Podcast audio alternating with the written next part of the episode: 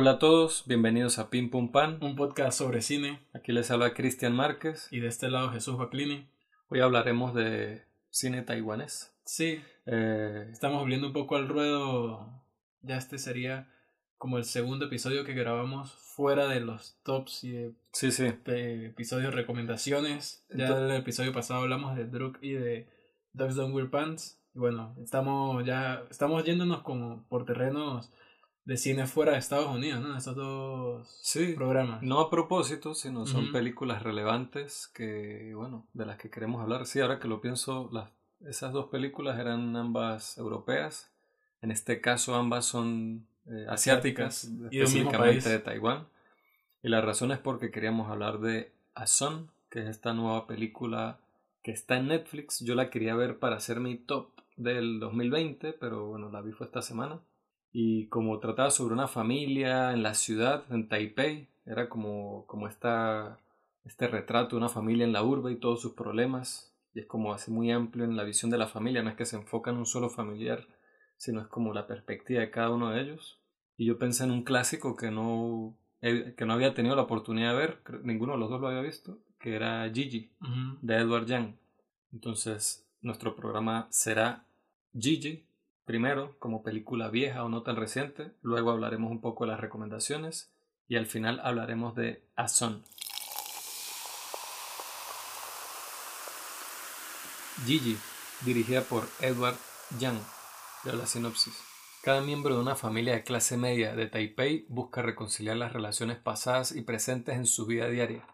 Yo de esta película había sido, pues nada, es una de estas películas que han sido recomendadas por personas, por blogs, por listados, por críticos, por listas de, del New York Times y todo esto, como uno de los una de las películas más como destacables de la primera década del siglo XXI. Algunas personas poniéndola como la mejor película del siglo XXI. Y yo siempre le había tenido curiosidad, pero no nunca había nunca me había metido a verla simplemente por un tema de duración. Yo soy como más un poco así como reservado cuando una película dura tres horas. Bergman, hora y media. Chao. Ajá, exacto. este, que bueno, a veces, eh, a veces se lleva uno ese, ese estrellón cuando he visto varias películas de Tarkovsky y veo que hay una que dura una menos de dos horas y yo, ah, esta seguro es más suave. y la pongo y es el espejo, que es la más dura de todas sus películas, la más fuerte, la más crítica, la más así como bueno, abstracta. A mí me pasó un poco con Magnolia, por ejemplo, de Paul Thomas Anderson, que es una película de tres horas, y a mí se me pasó en un, en un parpadeo y yo no quería que se acabara. Sí, hay películas que sus pasan así, es como que la manera en que están contadas no se sienten las horas. A mí me pasó fue con que no dura tres horas, pero dura como dos horas veinte, que es la película de John Cassavetes, Una mujer bajo la influencia. Esa película son como cuatro escenarios, toda la película, las dos horas y media, no sé, cuatro o cinco escenarios. Uno cree que la película lleva media hora y cuando paso el cursor para ver cuánto lleva, lleva una hora cuarenta. Porque se siente como que usted está ahí, en la cena. En la cena, usted está en una cena y están discutiendo y, y, es como que usted está en eso y se le pasa, no sé, es como la vida real, que usted se le pasa el tiempo, es como esas películas que logran eso. Creo que Gigi es tal cual ese ejemplo. Ay, y Kirenia, que ya estaba invitada. Sé que es fan, súper fan de esta película y la ha recomendado mucho. Pues la otra vez hablando, esta es parte de sus películas favoritas. Entonces va a estar pendiente de ah, este ok. Entonces sí, sí, ok, sí, exacto, sí tenía bien el recuerdo. Saludos. Primero a mí siempre me llama la atención de una película como esta, ya sabiendo cuánto dura cuando empiezan con una boda, ¿no? Desde El Padrino yo creo que la cosa de empezar con una boda como que no sé, me hace como entrar en cierta sintonía con la película. Es como, ¿por qué empezó con esto? Es como empezar con el inicio de algo, con el inicio de, sí, es el inicio de algo y además de que es un ambiente en el que hay mucha interacción familiar que me recordó mucho a mi familia, donde constantemente habían eventos familiares, el cumpleaños del 80, cumpleaños del abuelo, el bautizo, del primito, el X. Siempre había como algo y, y como estos días donde había muchos familiares por todos lados y era como un caos de organización de ir para la casa, a traer cosas, arreglar las sillas, el, evento, todo esto, donde creo que se capturó muy bien. Pero es, es como también lo comparo un poco como lo he hablado antes con las películas de Farhadi o las películas de Christian Mungiu o 45 años de Andrew Hay, que son películas que nos ponen ahí, nos ponen en una situación de vida y usted se tiene que poner al día. A mí me pasó muchas veces viéndola, eso que discutimos con cuatro meses, tres semanas y dos días, que uno muchas veces puede pensar que hay cosas improvisadas o que se le da cierta libertad a los personajes en la escena, que no tengo certeza de si en Gigi sucede o no, pero se siente muy natural, como si fueran las personas siendo personas, más que actores eh, en sus papeles. Y también que, que, hay como una distancia siempre, ¿no? Con, el con, con los personajes. nosotros nunca estamos, siempre le damos como espacio para respirar, siento yo, no sé, y siempre, y en muchas ocasiones lo vemos a través de algo, los vemos a través de un cristal, o hay una columna aquí primero y los vemos a ellos en el fondo. O... o la escena a veces empieza mostrando un pasillo y oímos a los personajes hablando y después de pasado un rato es que ellos aparecen, no aparece uno solo. O a veces ni siquiera aparecen. Exacto, a veces es más como, eh, sí, es más como el espacio y, y, muchas veces dándole protagonismo a lo que sucede fuera de la pantalla más que lo que estamos viendo. Como muy atmosférico en muchos aspectos. Siento yo también para darle ciento énfasis más a cómo un personaje está diciendo algo más que simplemente verlo diciéndolo. Siento que transmite, depende del tipo de emoción también o la interacción entre personajes puede suceder de esa forma. Coño, usted dio en el clavo ahí con algo. Yo, exacto, esta película le da mucho protagonismo al espacio. Y, y este es como un director, así como, no sé, Michael Mann es un especialista en el retrato de Los Ángeles, sobre todo de noche, con películas como Hit o como Colateral. Creo que Edward Young aquí es, es como una persona que como muy arraigada y que se nota que, que tiene como una, una, cercanía con la ciudad de Taipei y como esa ciudad siempre está reflejada en, todas las escenas de la película. O sea, tanto, tanto los protagonistas de carne y hueso, humanos, como el espacio en el que ellos están es protagónico y es relevante para, para lo que quiere contar la historia. A mí me gusta, hablando del espacio, que si uno se fija en la película, hay lugares que se repiten constantemente y de diferentes formas, lloviendo, soleado, clima nublado, los personajes están de una forma, están de otra, pero los espacios, o sea, nos acostumbra a ver determinados lugares y acostumbrarnos a que ciertos personajes normalmente están aquí y qué están haciendo. A diferencia de otros espacios que son, nos los muestra una vez en toda la película y ya, no son constantes. Y si uno se pone a dar cuenta, no estoy, o sea, no los conté, pero ahorita recordando, esos espacios suelen ser momentos o cosas muy efímeras para los personajes, a diferencia de los otros lugares que se ven constantemente, que son lugares que marcan, o sea, los han marcado. Así como uno puede pensar, por ejemplo, cuando uno recuerda su habitación de la infancia, la habitación en la que uno duró, pasó mucho tiempo, y de repente otros lugares en los que uno estuvo una sola vez y ya. Y como uno está cayendo en la vida de estos personajes, es igual. Ellos están pasando por momentos o situaciones que son muy efímeras y que, igual que los espacios en los que están, son momentáneos y se van, y otros que son constantes, o como la entrada de, la, de, de los apartamentos donde ellos viven, por ejemplo los vemos todo el tiempo, está esa misma toma, el ascensor y las dos puertas están allí constantemente y nos va contando el paso del tiempo y cómo interactúan los personajes, cómo ellos van cambiando constantemente en ese entorno. Y al igual con muchos otros espacios en la película. Sí, es... son pocos ejemplos en los que puedo pensar en el cine donde es como tan acertada la frase de que es un retrato de la vida. Yo siento que esa frase decir se siente como la vida misma suena como un poco pretencioso, pero es como eso, es como lo que usted dice, uno, el día a día de uno, eh, uno repite muchas veces esos espacios, esos momentos, hay pequeñas variaciones, el clima, lo que sea.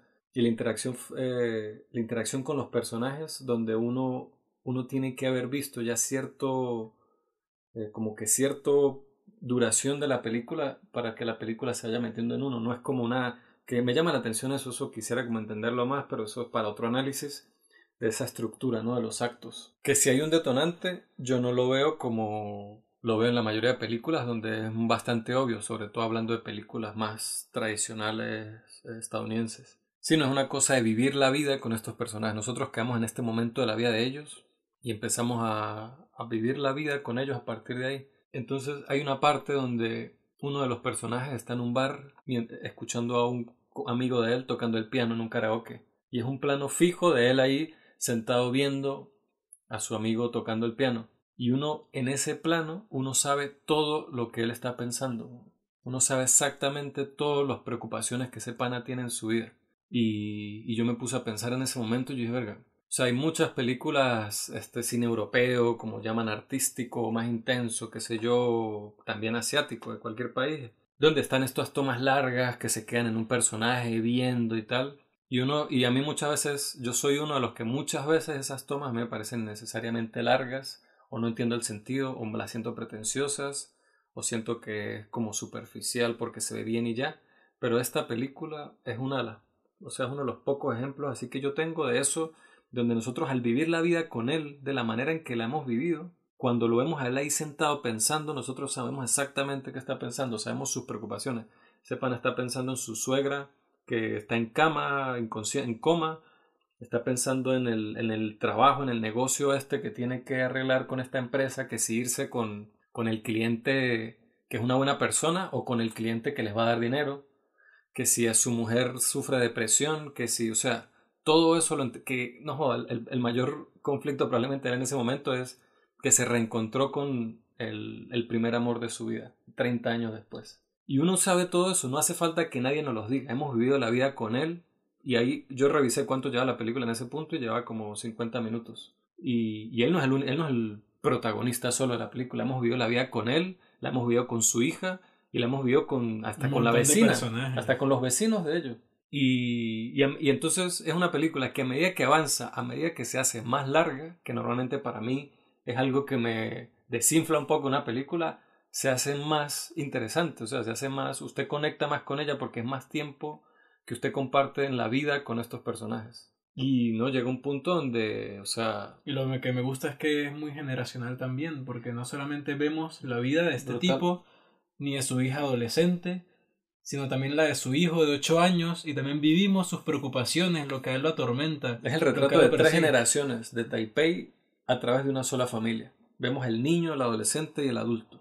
Y el anciano también, porque la abuela, eh, temprano en la película, que sufre una enfermedad y queda en coma, pero nosotros también la conocemos por un corto periodo de tiempo de forma consciente y también entendemos sus preocupaciones las preocupaciones que ella tiene, que la anciana tiene, en los primeros, no sé, 20 minutos de película, repercuten en las tres horas siguientes, porque es algo perpetuo, es algo que se mantiene ahí. Incluso un personaje que está en coma, uno sabe cuáles eran sus preocupaciones, las consecuencias que tenían esas preocupaciones. Varias de las partes como más poderosas de la película tienen que ver con la, la interacción. La interacción con la abuela que está en coma que es loco decirlo. Bueno, y la película tiene muchísimos momentos buenos, así como muy poderosos, que ni siquiera, o sea, sí, es que está llena de momentos especiales.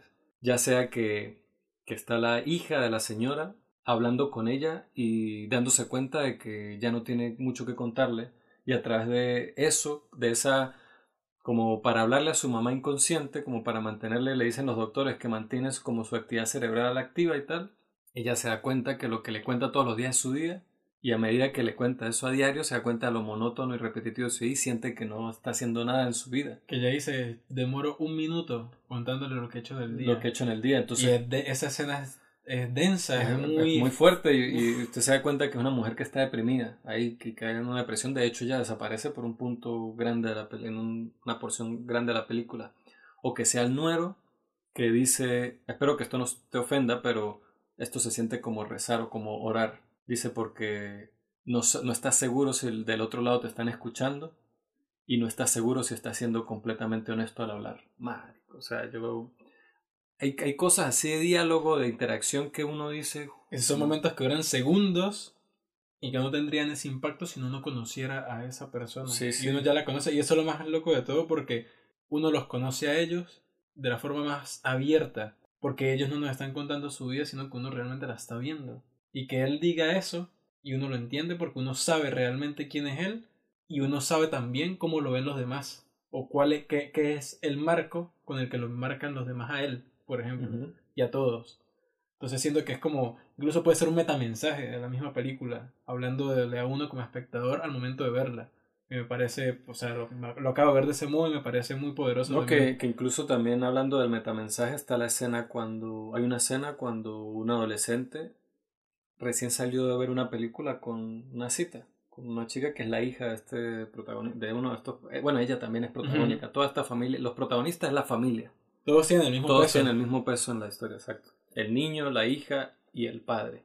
y él le dice que, que el cine hace que uno pueda vivir la vida dos veces, más, o sea, tres veces. La vida uno más dos veces que lo ayuda uno el cine.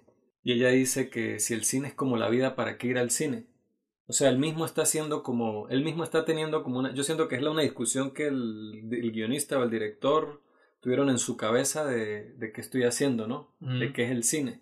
Y, se representó ahí con esta conversación de esos dos adolescentes y me parece me hizo recordar un poco también a, a una escena de I'm Thinking of Ending Things, cuando está también como que yo dije que él está constantemente haciendo referencia a la misma obra la que, que estamos viendo y como haciendo como una crítica y como una especie de análisis, como una exploración de qué es esto. Esta película también hace eso. Y me llama mucho la atención ese tema de la distancia, ¿no? De la manera en que graba los planos, porque yo siempre digo que a mí me gusta mucho cuando el, cine usa como el medio para narrar, es como aprovecha el medio fotográfico, el montaje, la música, y damos ejemplos como hablando de asiáticos, Pa Chan-wook, es un tipo Bong Joon-ho, los coreanos en general son tipos que Kim Ji-woon también que explotan muchísimo el medio y es muy dinámico, hay movimientos de cámara siempre súper audaces, digamos cosas con el foco, el mismo work and white, los colores con todo esto, pero yo no me imagino esta película siendo tratada de esa manera. Esta película es esto, es como es como un es como un red, es como en muchos casos hay muchos planos que son como un paisaje o un paisaje urbano con humanos ahí. Pero casi que lo principal de la composición, si eso fuese una fotografía, no son los humanos, sino simplemente ellos son otra cosa más de todo ese paisaje. Y eso me, llama a mí poderosamente la atención porque me hace como entrar en conflicto con mis propias ideas de lo que que está bien. O de sea, cómo, de cómo podría usted proyectar sus propias ideas. De, cómo, de, cómo lo haría yo exactamente por ejemplo, cuando yo las planteo. Hablando de lo que yo, volviendo un poco a lo que mencioné antes de los escenarios. Hay un escenario que se repite muchísimo, que es un elevado, es como un elevado, es como un, no decir puente, pero un elevado, una, vía que pasa por encima de otra, y hay unas enredaderas que están eh, alrededor de, de las columnas principales, y eh, normalmente ese lugar es el encuentro de dos personas. Pueden ser estas dos o pueden ser estas otras dos pero siempre son dos personas, ya sea cual sea la situación que se presente ahí. Pero es la forma en cómo hace que uno distinga para qué se va a prestar ese escenario. Y la primera vez que uno ve algo allí es desde arriba, desde el edificio, el encuentro de dos personas. Y después uno se va acercando cada vez más a ese lugar, después lo ve como desde la esquina, y después está uno debajo de ese elevado, y uno va viendo esas interacciones, pero poco a poco uno se va acercando allí. Y yo soy consciente de ese espacio y de esas escenas ahorita, pero probablemente esas decisiones se repitan con todo lo demás. Y un montón de patrones más que son decisiones que tomaron para que la historia se sienta así. Entonces, creo que es como esa reflexión de cómo contar que usted está teniendo ahorita en ese momento lo que estaba hablando.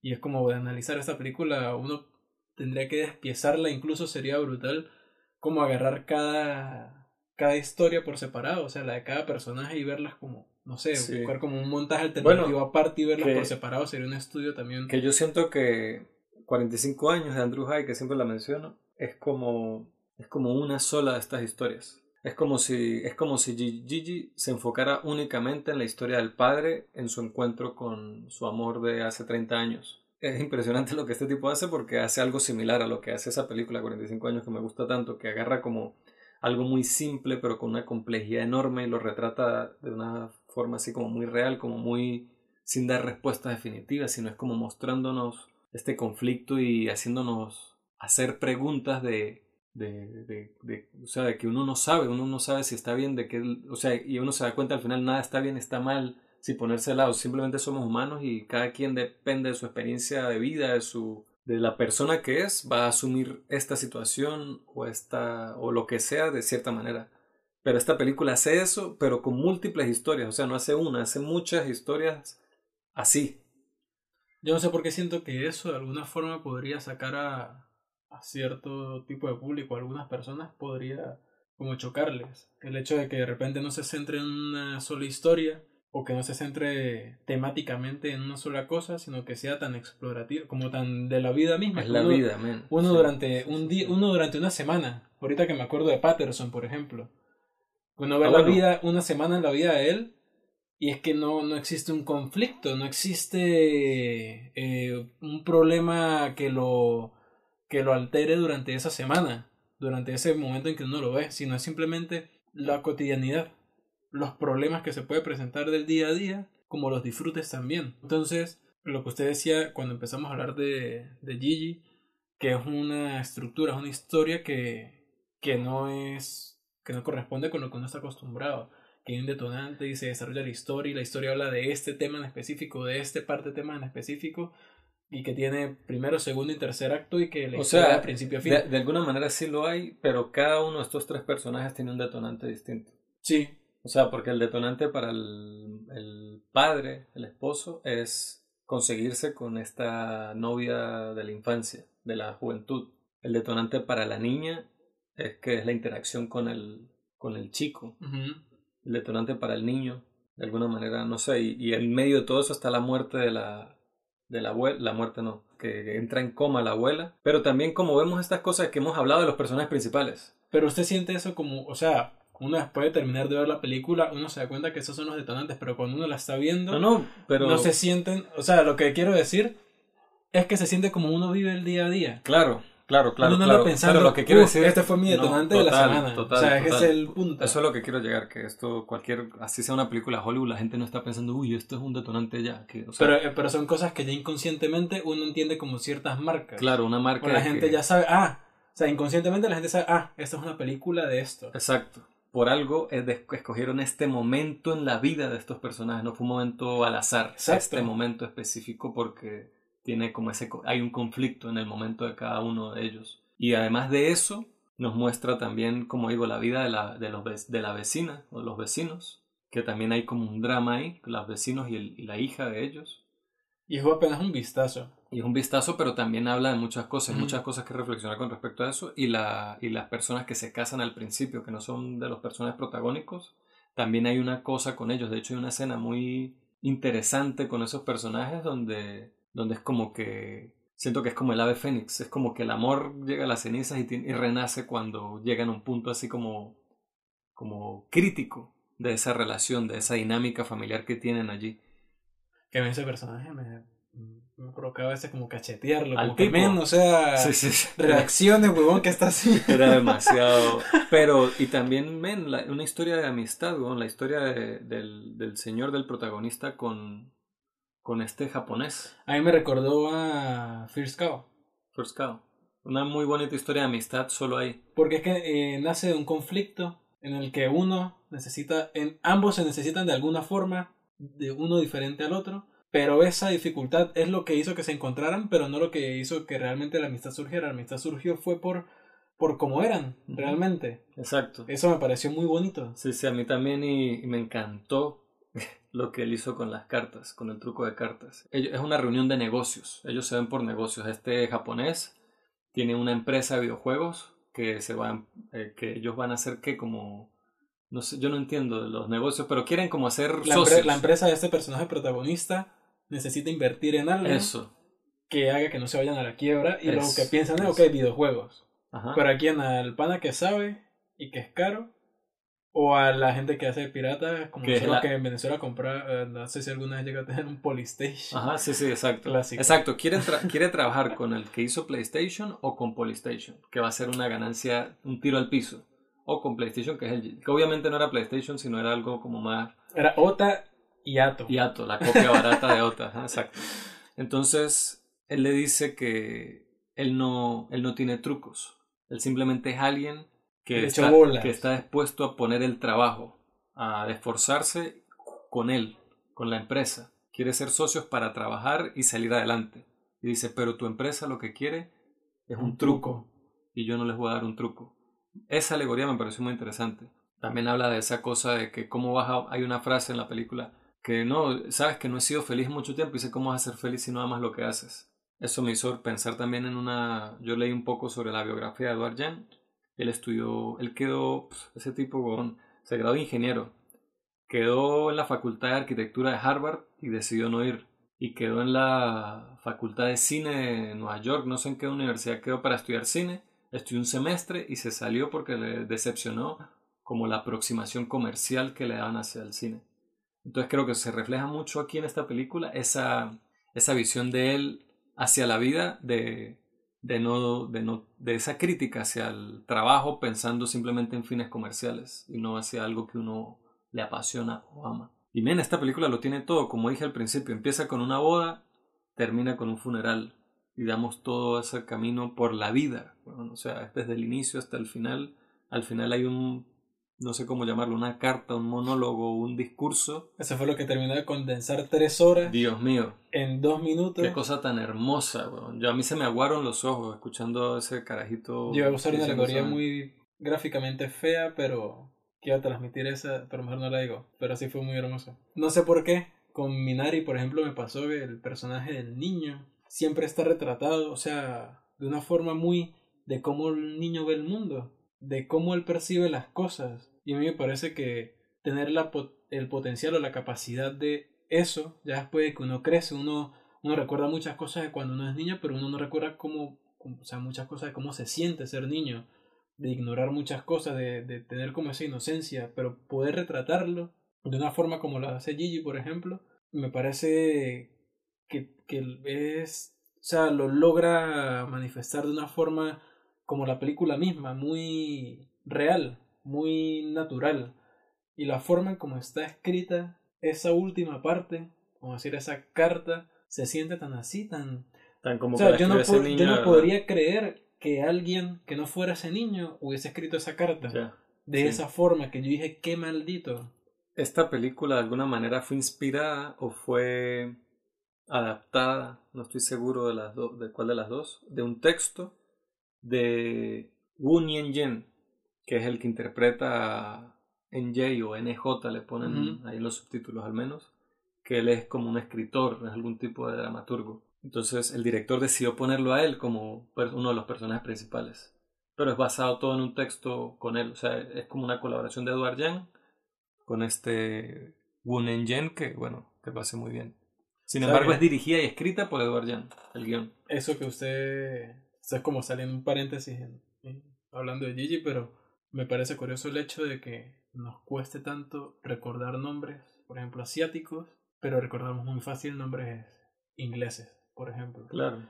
Que es entendible por la, como la inundación que tiene el resto del mundo de la cultura estadounidense, por ejemplo.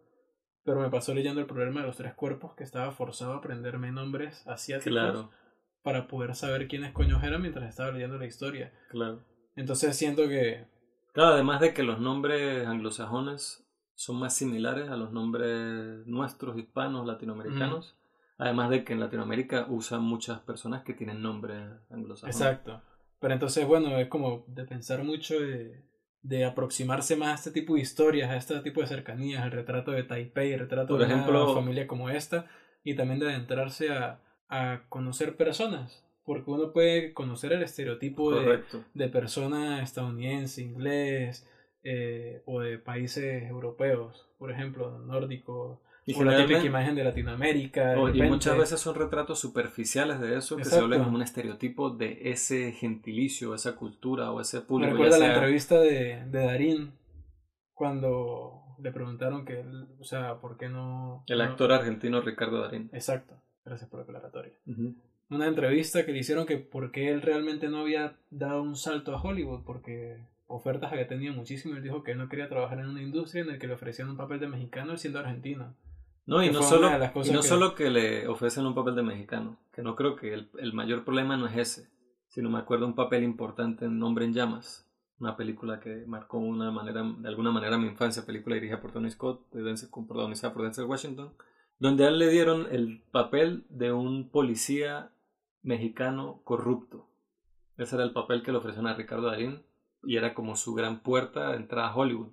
Y él lo rechazó por eso mismo que usted está diciendo. Dijo, no, a mí, o sea, no me interesa. ¿Para qué me van a.? No me hace falta andar allá entrando a estereotipos dañinos cuando en mi país yo ya. Exacto, es lo que representa. O sea, si le hubiesen ofrecido un papel Puede ser que sea mexicano, pero ese, ese estereotipo, el cliché, que es el, policía corrupto que, que, está eh, involucrado con el narcotráfico, el secuestro mexicano, a él eso le, le, le molestó. Porque ahora imagínese tocar una historia de una familia de clase media, de Taiwán, de Taipei, pero con una perspectiva extranjera. Jamás. Jamás. Hubiésemos tenido una No, aproximación. no, es que estas así. películas nacen de... Yo, a a mí me hizo pensar mucho que, bueno, nosotros que tenemos aspiraciones de hacer nuestras propias películas, nuestros propios proyectos audiovisuales, y siempre hablamos de Venezuela o de nuestra ciudad, de San Cristóbal, y, y yo pensé que, que de un retrato de la ciudad es esto, de una familia en la ciudad, y además de que esta película me hizo pensar mucho en mi familia y en mi interacción con mi familia en distintos momentos familiares, no necesariamente porque sean paralelos exactamente con cosas que pasan aquí, sino con como es el retrato de una familia, una familia de clase media alta, no sé, es esto. Y me hizo pensar un poco en mi familia y en, esa interacción, en esos problemas, en esos dramas que hubieron a lo largo de mi vida y cómo eso se podría condensar en una historia como esta y cómo al mismo tiempo la ciudad de San Cristóbal o Taipei es, es protagónica, el espacio es protagónico en esa historia. Me hizo pensar mucho en eso y no sé, me, me- fue muy inspiradora esta película, me, me dejó así como tocado ¿eh? y tiene tantas cosas que, que siento que, que- que en realidad no puedo expresarlas todo lo que todavía estoy procesando porque bueno, apenas la vi esta mañana, la terminé de ver esta mañana y es una película que quiero ver de nuevo, pero a mí me dejó de ma- encantado, fascinado. Quiero explorar el resto de la filmografía de Edward Young. Queda- quedamos cortos. Quedamos cortos. Podríamos durar aquí, gastar un solo podcast en hablar Yo- más de esta película. Yo haría un análisis completo de la película, exacto. Vería la película, to- pero tomando nota, que es algo que nunca hago. No me, hay gente que lo hace, no lo critico, pero yo personalmente no puedo hacer eso. Pero no me sí, gusta. sí, sí- Pero lo haría simplemente para sacarle todo el jugo que le puedo sacar a esta película. si los mecenas lo votan y se suman algunos más, podríamos en algún momento dedicar solamente un análisis a, a Gigi, por ejemplo. Sí, sí, sí. eh, A a mí me parece una gran película. Se merece el el estatus y la posición que tiene en la historia del cine moderno. Y nos quedamos, o sea, nos quedamos con muchas cosas por decir. Es Sí. inevitable. Estoy seguro que cuando esté editando esto se me, me va a acordar de un poco de cosas que no recordé decir o comentar so- o reflexiones que me quedaron sobre la película. Ah, bueno, hablando de estos momentos, ¿no? De los de la cosa en que él no está explícitamente no nos está diciendo las cosas, no nos las están escupiendo en la cara, sino es el día a día, la vida, Me hizo acordar de algo ahorita. va- va- cien- ciertos valores de plano, uno o dos segundos de más en una toma y lo importante que es eso más adelante, como al principio de la película, que la chica que estamos hablando de este lugar que siempre vemos que es como esta calle que queda encima de la otra y ella ve a esta pareja abajo, donde ella iba a sacar la basura y ella deja la basura. Y ella se mete a la casa y vemos la bolsa de basura en el balcón. Ese plano se queda, dirían algunos 3-5 segundos más de lo necesario, pero es para que no se nos pierda que ahí quedó la bolsa de basura.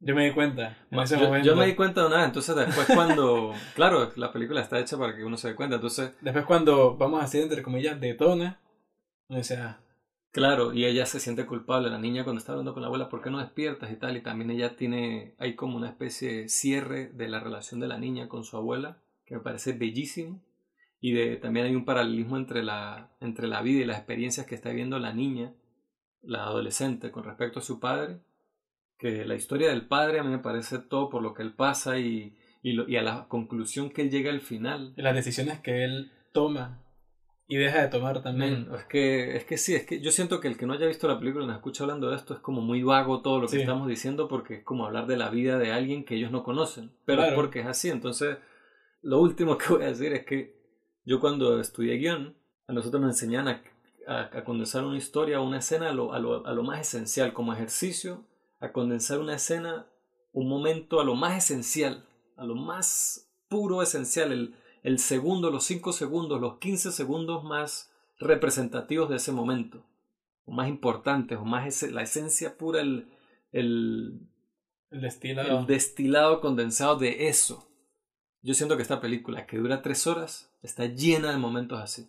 Es solo lo más puro, lo más condensado, lo más relevante de ese momento de la vida de cada uno de esos personajes por tres horas, ¿no? O sea, no, es que es, es magistral. A mí esta película me pareció una, no puedo decir sin miedo, me parece que es una obra maestra. Yo estaba pensando en, en el niño y la interacción que él tiene respecto a la fotografía por su papá, que me parece... sea, ese niño tiene reflexiones que yo con 20, casi 26 años digo, marico, yo soy un retrasado Ah. mental de no, no ver el mundo de esa forma. Sí, que él, él, porque hay una escena en la que, es que es una concatenación de cosas. Hay una escena en la que la vecina está teniendo un conflicto con su esposo, están peleando y nosotros vemos como a través de la ventana a los, a los personajes que seguimos constantemente en la película oyendo esta discusión de fondo y como de una forma ignorándola. Entonces a la mañana siguiente vemos a la vecina con unos lentes oscuros que ha estado llorando y lo está ocultando. Y el niño... Entonces saluda al vecino tal y el vecino está con el niño y el niño se asoma como un niño curioso y le ve así la, cara, toda boleta que el papá le dice como que mira, pero cuando ya se van y tal, como que mira, no andes viendo a la gente así que eso los puede ofender, eso los puede hacer sentir mal. Y el niño le dice, pero es que necesito verla de frente porque de espalda no puedo saber si está triste o no. Y él le dice, pero ¿cómo sabes si está triste o no? No, es que ayer yo los escuché pelear. Entonces cuando están, se montan al carro, él le dice, nosotros siempre vemos la verdad como a medias. Que le dice, ¿cómo, cómo podemos saber la verdad siempre si todo lo vemos como de espaldas? Tenemos que ver de espalda y también de frente para conocer la verdad y el papá no sabe qué responderle. Esa parte, menos mal que la recuerdo. Y más adelante Esa en la fue película... una de las partes más básicas que yo hice este carajito. y más adelante en la película, que el niño uno lo ve como jodiendo y explorando con la cámara, pero uno... Él dice, no, es que estoy tomándole fotos a los zancudos, a los mosquitos, porque es que si no, si no les tomo fotos nadie me va a creer que están ahí. Y después cuando uno realmente ve las fotos que estaba tomando y que ve, son como puras personas desde atrás. No, bueno, pero la foto de los mosquitos las vemos. Sí. Que el profesor se burla. Se burla diciendo, ah, Ese esto bicho me es- parece una rata inmunda, ese profesor de Una mierda. rata. Dice, ah, esto es arte avant-garde y tal. Y se, y se los da así a las niñas que siempre se meten con el carajito para que se burlen. Qué maldito, eso no Qué debe ser maldito. profesor Sí, nunca sí. en la vida, Sí. Pero después vemos estas fotos que el niño, más allá como de querer mostrarle algo a alguien, las tomó como porque Sí, es como el, el pa- el papá las consigue. El papá, que el niño mismo va a comprar más rollo de película, ¿no? Se escapa de la escuela. Para comprar Para más rollo. comprar Yo siento rollo que ese niño, yo no estoy seguro si eso es así, pero yo siento que, que si esto está inspirado en la vida de alguien, es en la vida del director. Y el niño es el director. O sea, yo siento que Tiene una si- perspectiva si, allí. hay, si hay una representación del director dentro de la película como uno de los personajes, para mí yo siento que es el niño. No sé si estoy en lo correcto, el que sepa más de esta película, pero así lo sentí yo por el tema de la fotografía y su curiosidad con la imagen desde tan Total. temprano. Y me parece que también se condensa, al menos el tema que habla esta parte de la película, de todos los temas que engloba, con este diálogo que él tiene el niño con su papá respecto a, a, a la verdad y a las fotos que él termina tomando. Que cuando las ven, las están viendo la- que el papá- con el tío. Pero el papá primero se las consigue y es como que esta vaina, puras fotos de la parte de atrás de la cabeza. Y después cuando se las muestra al tío, Que no, no de- la deja, el niño llega con una foto con la foto del que es tío, del tío. Y se la da y dice, ¿qué, ¿qué es esto? Este soy yo. Y dice, sí, ten. Eh, ¿Y qué voy a hacer con esto? Dice el tío. Ajá, él, él le responde, es que esto te va a ayudar porque tú nunca te ves así, una O cosa sea, así como que te no. ayudo. eh, claro, ¿cómo sabes que nunca, tú nunca te puedes ver la parte de atrás de tu cabeza? Y se va. O sea, lo que engloba discursivamente esa parte con lo que supimos antes, Maico, es denso. Sí, sí, no, y eso, lo de la- es que te estoy ayudando a conocer la parte de ti mismo que no conoces, de alguna manera. Y que es la parte, es una parte que yo veo que tú no ves. Y después cuando yo terminé de ver la película y la busqué en IMDb para... Y veo el, recuerdo el póster, que ya lo había visto mil veces, pero nunca lo había visto con este sentido que le doy ahora. Y el póster es la parte de atrás de la cabeza del niño. Y yo, no, man, hasta después de que la película terminó sigue dándome coñazo. No, me pareció... Arrechísima. Pareció increíble, de verdad me pareció una, una obra maestra. Y bueno, Gigi, como decimos, muy recomendada por ambos. Es una película con la que hay que estar atento. O sea, no es una película que usted va a estar con un teléfono porque se puede perder los 5 segundos de ese plano donde vimos la bolsa de basura para entender más adelante. O ver los conflictos de este hombre para entender que cuando está viendo a su amigo tocando en piano, qué es lo que está pensando. Es una película que dura tres horas y necesita que uno esté atento a las tres horas. Y en mi caso no fue difícil mantenerme atento Que ni es triste, absorbido por es triste también cuando alguien ve una película de esa forma. Que hay películas que da igual Ujú. que eso suceda, pero igual es como una acción, o sea, es como un actuar que, Sí, a mí me, que es a mí triste, me- pues. a mí me parece así Conozco triste. personas que ponen a reproducir algo y lo están viendo y de repente contestan una llamada y después siguen viendo y no saben qué pasó esos 10 minutos que duró hablando o siguen haciendo O no les cosa. importa ni siquiera. Exacto. Eso, en película como esta, verdad que sería un pecado, un pecado capital hacer esa vaina. Pero bueno, nosotros la vimos con nuestra atención puesta en ella. Esto fue un pedacito de Gigi. Nos encantó, nos quedaron muchas cosas por fuera a discutir, pero Gigi, dirigida por Edward Young, la pueden ver en Filming, aquí en España, y en el Criterion Channel. Ahora hablaremos un poco de lo que hemos visto en la semana. Yo empecé a ver eh, WandaVision, que van hasta ahora tres episodios. Eh, el Instagram de Pim Pum Pan ha estado saturado de posts y de cosas de WandaVision. Sí. Yo he tratado de...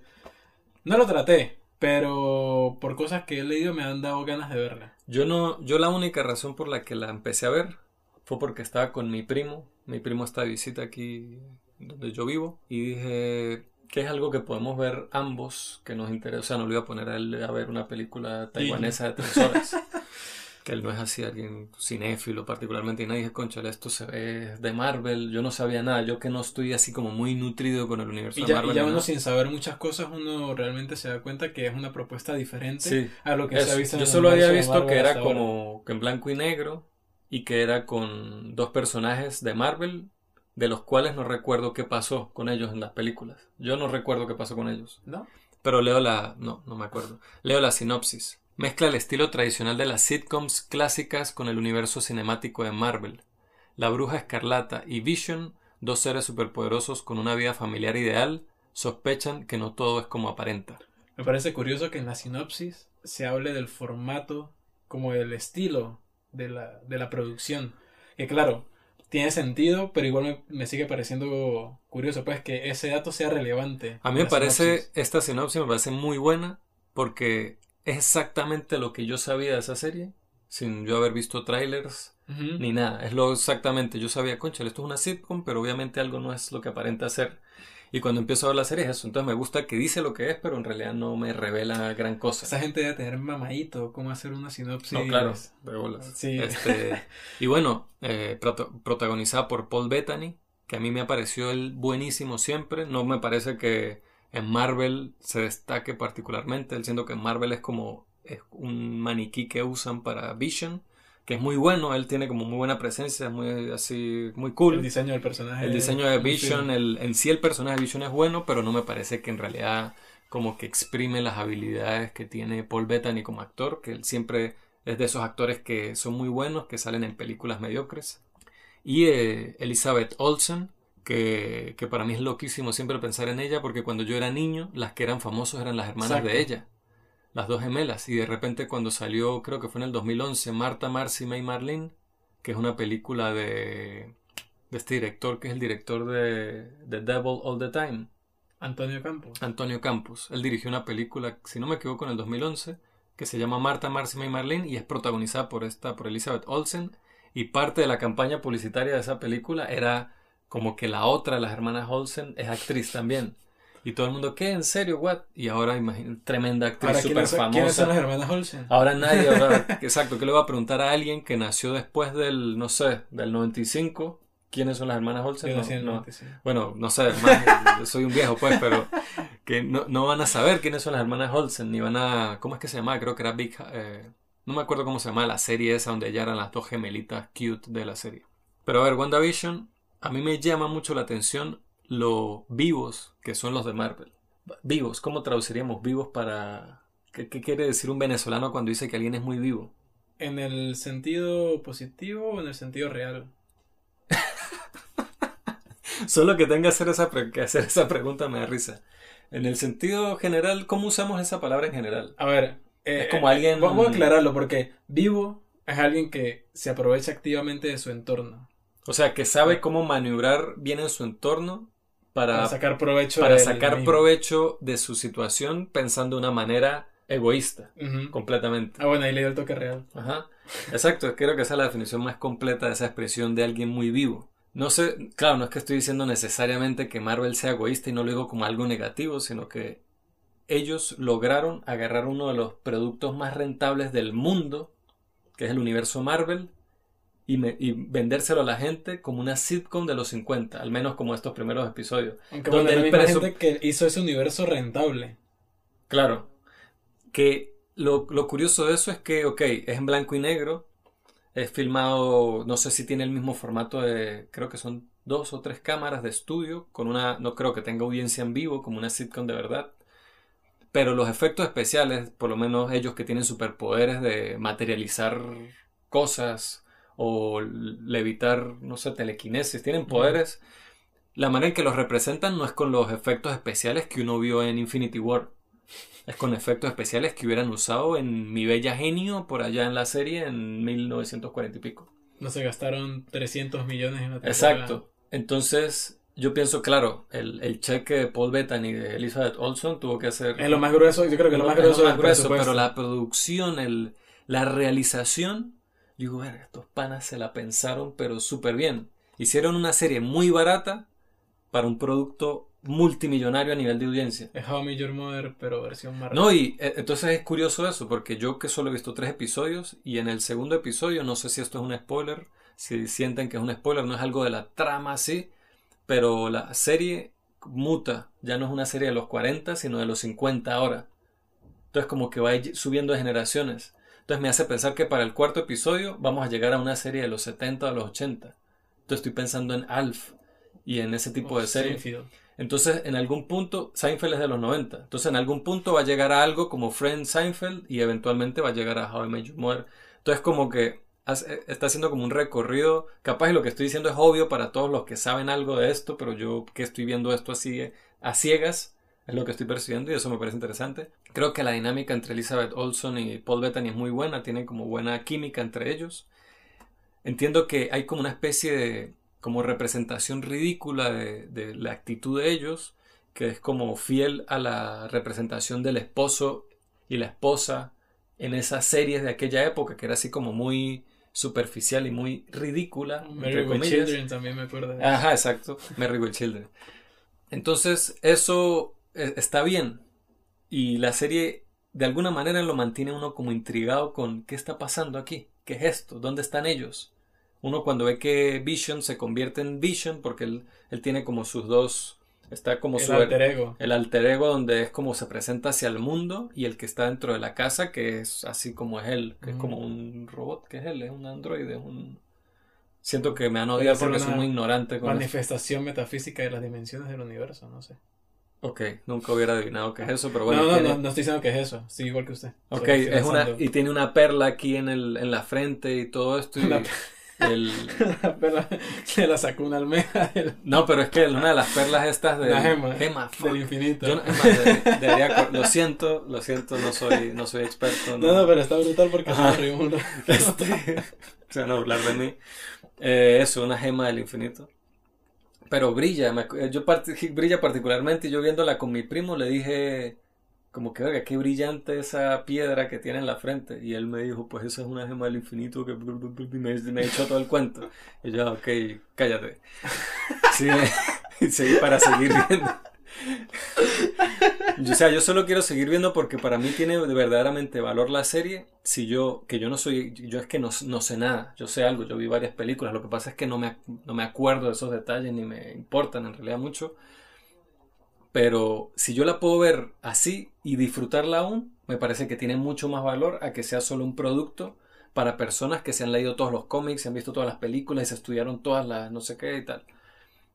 Entonces, lo que va hasta ahora me parece que ha sido muy, muy entretenido, muy fresco, muy fácil de digerir, interesante y original, algo creativo, original, como que es algo refrescante en el universo Marvel, que una de mis críticas con las películas es que a mí me parecía que ellos ya tenían una plantilla y hacían las películas igualitos con la misma plantilla. Tenían como una estructura muy similar. Pocas resaltaban. Entonces, para mí eran. yo, dejé, yo dejé de volverme fan de esas películas cuando se me volvieron lo mismo. Era como que yo ya sabía qué iba a pasar, cómo se iban a desarrollar. Llegaban al final y era como super X.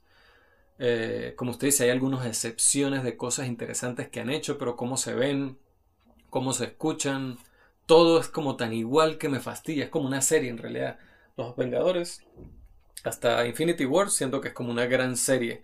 Si consideramos que la Small Axe, que, que este nuevo proyecto de Steve McQueen es una serie y son películas que tratan con una temática, están como en un universo, en el mismo universo, no me parece eh, alocado pensar en un futuro que consuman el, estas primeras cuantas, 21 o 20 y pico de películas de Marvel como una serie así similar a lo que es Small Axe para Steve McQueen. Pero bueno, eso, eso fue un fenómeno que sucedió cuando salió Infinity War y antes de que saliera Endgame. Que hubo personas que de repente habían visto algunas, o que incluso las habían visto todas, igual se lanzaron maratón de todas. Claro, claro. Entonces, a mí por lo menos una, una de las de Marvel que me gusta muchísimo, y me gusta principalmente porque es una, es la única que tiene personalidad de todas, me parece a mí, es este Thor Ragnarok. A mí esa me encanta, me parece súper ¿Pero quién dirigió esa? Por eso, Taika, Waititi. Pero es como eso, coño, búsquense a un director, porque es que muchas veces estos grandes estudios se buscan a buenos directores. Y siendo que lo reprimieron un pelo también. Claro, es que Disney y Marvel van a estar muy por encima de cualquier Taika Waititi. Taika Waititi. Taika Waititi. Y cualquiera, cualquier director, por reconocido que sea, porque son grandes empresas multimillonarias, estudios gigantes. Pero bueno, esa Y es la única buena de Thor. Esa, sí, bueno, yo vi la 1 y esa, yo no vi la 2.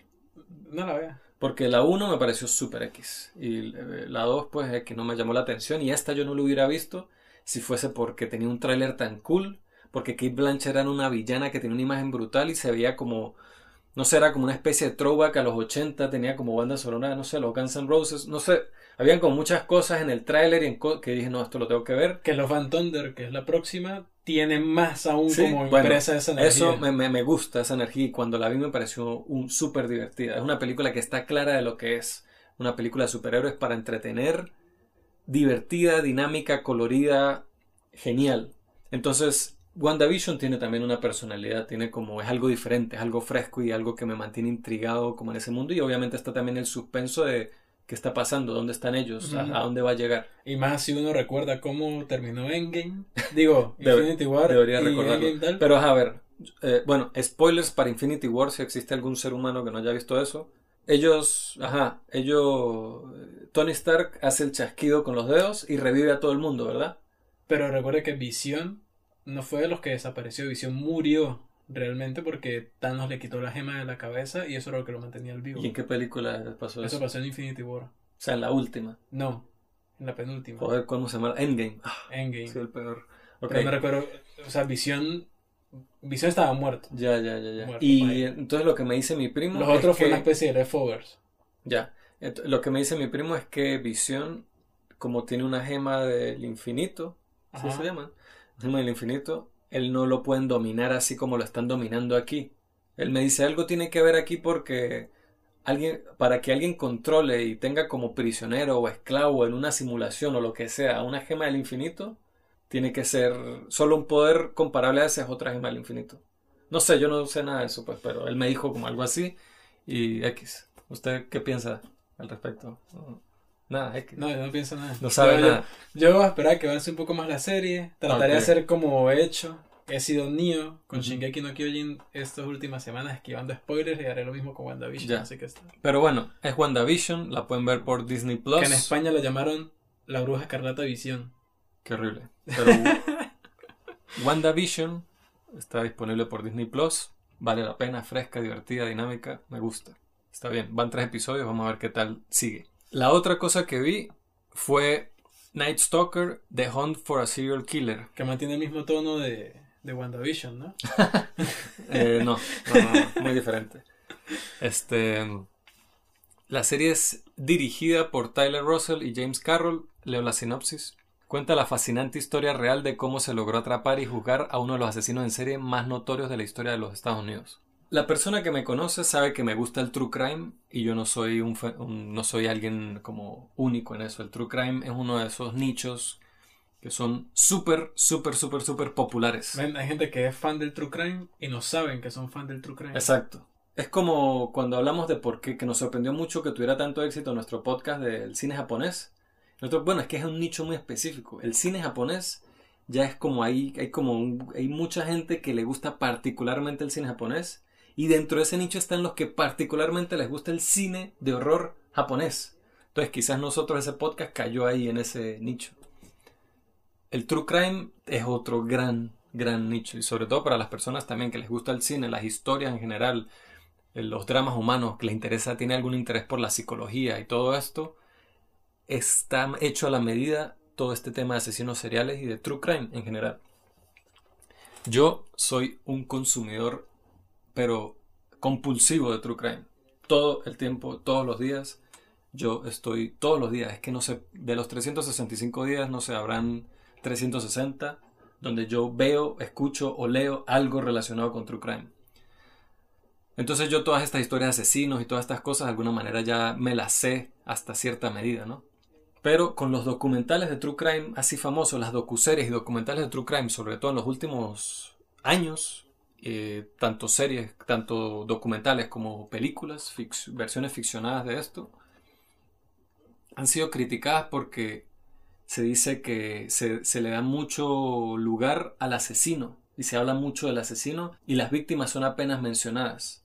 Cuando, o sea, como que se critica esa notoriedad hacia alguien que hizo tanto mal y como que se desestima o se ignora a alguien que a, las víctimas de ese mal. Entonces eso me llama la atención por varias cosas.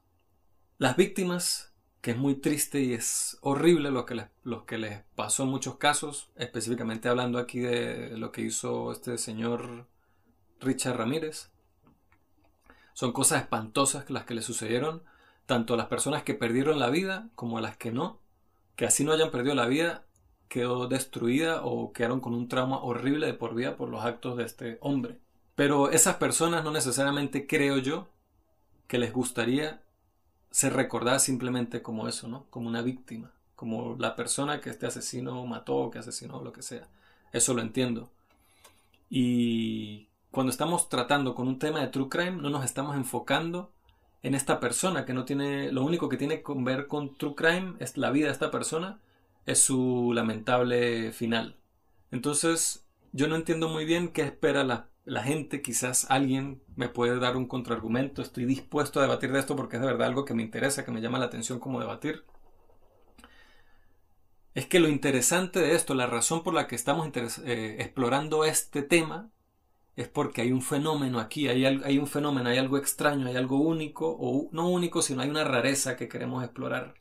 Y esa rareza que queremos explorar es este tipo, este tipo que cometió actos que, o sea, que pocos humanos en el mundo moderno cometerían y de una manera como las hizo él.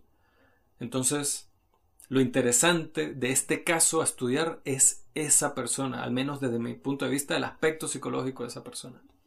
Específicamente aquí hablando de este documental, The Hunt for a Serial Killer es como se llama, que me parece un nombre adecuado para el documental que quiere decir en español como la casa de un asesino serial, porque no trata en sí sobre Richard Ramírez, trata sobre la cacería hacia él. Entonces se enfoca desde el punto de vista de estos dos policías, que son Gil Carrillo y Frank Salermo. Entonces es bastante interesante porque estamos muy acostumbrados a ver todo desde el punto de vista del asesino, empezamos con la vida de él, la perspectiva de las cosas, por qué cometió los asesinatos, todo esto. Este documental toma otra aproximación completamente distinta. Agarra el, punto de vista de Gil Carrillo y Frank Salermo, como dije, y es literalmente eso, la búsqueda de ellos hacia este asesino, hacia este hombre. La cacería. Y eso es muy interesante, es un punto de vista muy interesante y en este caso, cómo funcionó toda esa cacería, es interesante a pesar de que, bueno, hay muchas, hay muchas fallas en el sistema policíaco de Los Ángeles pero el documental hace ver como que Gil Carrillo y Frank Salermo son unos héroes que están en contra del sistema, parte de ese sistema siendo la policía de Los Ángeles, cuando yo siento que hubo error en, el, en todo el... O sea, hay errores también apoyándome mucho de cosas que yo he leído sobre este caso de antes, de, de cosas de negligencia y de simplemente negligencia policíaca que hubo donde hubieran podido detener a este hombre mucho antes. Pero en la, obviamente es una serie dramática donde tenemos que tener a los buenos y a los malos, muy blanco y negro siempre, Netflix. Entonces tenemos a Gil Carrillo y Frank Salermo como los héroes que van en contra del sistema y al final este, llegan a atrapar a Richard Ramírez. Que algo que sí es muy interesante del caso de él es cómo lo atraparon. Que literalmente fue una... las imágenes de él salieron en las noticias en los periódicos en todos lados y él por la calle lo reconocieron y él tuvo que correr en medio de una autopista, atravesar ocho líneas de carros en una autopista de ocho líneas y llegó a un barrio que era hispano, él es hispano también, y ese barrio salió y en una, ¿cómo se dice? Una mob, ¿cómo se dice en español? Una Cuando es un grupo de gente que van a proteger. Una. Una Me acuerdo, me acuerdo de, de los mágicos. Una. Tour de Iracunda. Una, ajá, ¿Será eso. turda? una, una multitud de gente, un grupo de gente grande, molestos, básicamente lo agarraron y le cayeron a golpes, al punto de que cuando llegó la policía se lo tuvieron que llevar porque si no lo iban a matar. Esa fue la manera en que atraparon a este tipo, que era un asesino completamente... O sea, pero es que despiadado queda corto para decir lo que este tipo hacía. El diablo. O sea, era muy, muy, muy oscuro, muy macabro, muy malvado las cosas que este tipo hacía. Un desinterés, pero absoluto hacia la vida humana. Entonces, bueno, a mí lo que más me llama la, atención de todo esto, yo entiendo, coño, lo de la cacería y darle el puesto a los dos policías que se encargaron de atraparlo, me parece importante y me parece que está bien.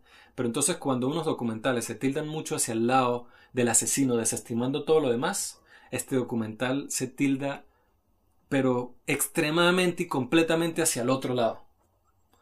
Entonces, el caso más interesante para mí, la razón por la que empecé a ver esto, que es para entender a este tipo, entender qué clase de persona haría estas cosas, eso es inexistente en el documental. Sale, Mindhunter. sale, no, no es Mindhunter en lo absoluto. Sale, eh, el último capítulo tiene, creo que es menos de un minuto de la vida de él.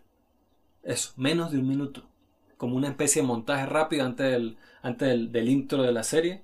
Como para, yo siento que es como que coño, para que digan que metimos algo ahí de que... Pero es solo eso porque a ellos les interesa simplemente que él sea el monstruo, la maldad pura, y Frank Salermo y Gil Carrillo sean el blanco, los héroes, los caballeros en armadura, los buenos y los malos. Estadísticamente, ese tipo de productos son los que más venden y más dinero hacen. Y bueno, a Netflix le interesa eso. Quizás por eso es que esto está aproximado de esa manera. Y quizás por eso es que tantas series de Netflix, sobre todo de True Crime, están aproximadas de esta manera. Como esta serie de Keepers, que es sobre el abuso que sufrían eh, las monjas por sacerdotes. Y al, punto de que asesinaron a una de ellas, donde el principal sospechoso era un sacerdote que al parecer abusó de ella por mucho tiempo que tiene un tema muy interesante, pero el documental es una mierda, marico, lo siento si hay alguien que es fan del documental, pero a mí me parece que es un documental barato, que se hizo con mucha plata. Y lo mismo pasa con Don't Fuck With Cats. Tratan un tema súper, súper interesante que, bueno, es Netflix, es una gran industria que tiene el poder de, de agarrar estas historias, del alcance de, de con estas manos agarrar estas historias tan interesantes, pero la tratan de una manera tan blanco y negro que me, me, me, me molesta. Y, y, y algo interesante del documental, lo que a mí más me gusta del documental, que es una manera como más, podríamos decir, fidedigna de, de tratar la vida misma, es que los, los, los vuelven así, los vuelven completamente en Netflix, estos documentales como pop, Los peliculizan. los peliculizan y los vuelven eh, muy eso, no son como la vida misma, como verga. Uno ve documentales de, no sé, hablando de lo más obvio, de Werner Herzog. Entonces, eh, aquí no profundizan en lo absoluto, en, la psicología, en la vida, en las intenciones, en las consecuencias, en el sistema, en el entorno en el que vivió Richard Ramírez para convertirse en el monstruo que se convirtió, porque este es un tipo que de verdad se convirtió en un monstruo. Y si, y si uno sabe un poquito, si usted revisa cinco minutos en Google sobre la vida de él, sobre qué le pasó a él en su infancia, todas las cosas malas, lo peor que usted le puede pasar en la vida, todas esas cosas le pasaron a él. No digo que eso sea un justificante porque a muchas personas le han pasado cosas horribles en la vida que no se han convertido en unos asesinos sádicos como este hombre, pero sin embargo, a mí personalmente me parece que eso es lo que, como que lo más, no sé si decir importante o que vale la pena o que satisface más la curiosidad de explorar en este tipo de productos. Así que como entretenimiento, como algo que ustedes quieren ver, que True Crime, saber un poco de la historia, ver la historia desde el punto de vista de estos dos policías, claro, muy idealizado ese punto de vista, lo puedo recomendar, es entretenido, se ve fácil, yo lo vi como en dos sentadas, pasa fresco, es rápido, es entretenido, pero como trabajo documentalístico de verdad, de verdad hablar del problema, de lo que estaba sucediendo aquí, queda súper corto, como la mayoría de documentales de Netflix que he visto.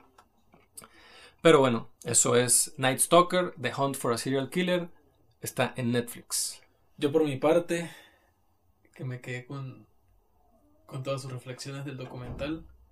Ahora me distraje un poco porque esto va por un tono totalmente contrario, demasiado cool y buena onda a pesar de, los temas que habla. Pero vi una película que me tardé muchísimo en ver, bueno, muchísimo tampoco, pero, pero sí es de esas cosas que debí haber visto cuando salió del 2018, la ópera prima de Jonah Hill, Mid-90s, que no me lo esperaba para nada.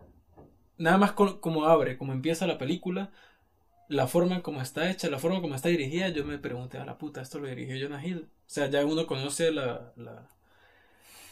quién es él. El cuerpo de trabajo de Jonah Hill, uno ya lo conoce. Exacto. Entonces ver esto, que se siente tan sobrio, como tan con los pies en la tierra de, de, de lo que quiere contar, como tan claro. Siento que en muchos aspectos es algo que él se sacó de adentro de sus propias experiencias, no estoy seguro, pero la forma en la que él vivió los 90, su infancia y cómo lo ve reflejado acá, siento que es muy de adentro, o sea, tendría que leer al respecto. Sí, hay una, y también se siente reflejado lo que usted habla de cómo él vivió los 90 y como un amor hacia la cultura del skate y hacia la cultura del hip hop de esa época. Que la banda sonora trinca. La rompe. La, la parte, la es parte. brutal. La parte es la, sí, rechísima.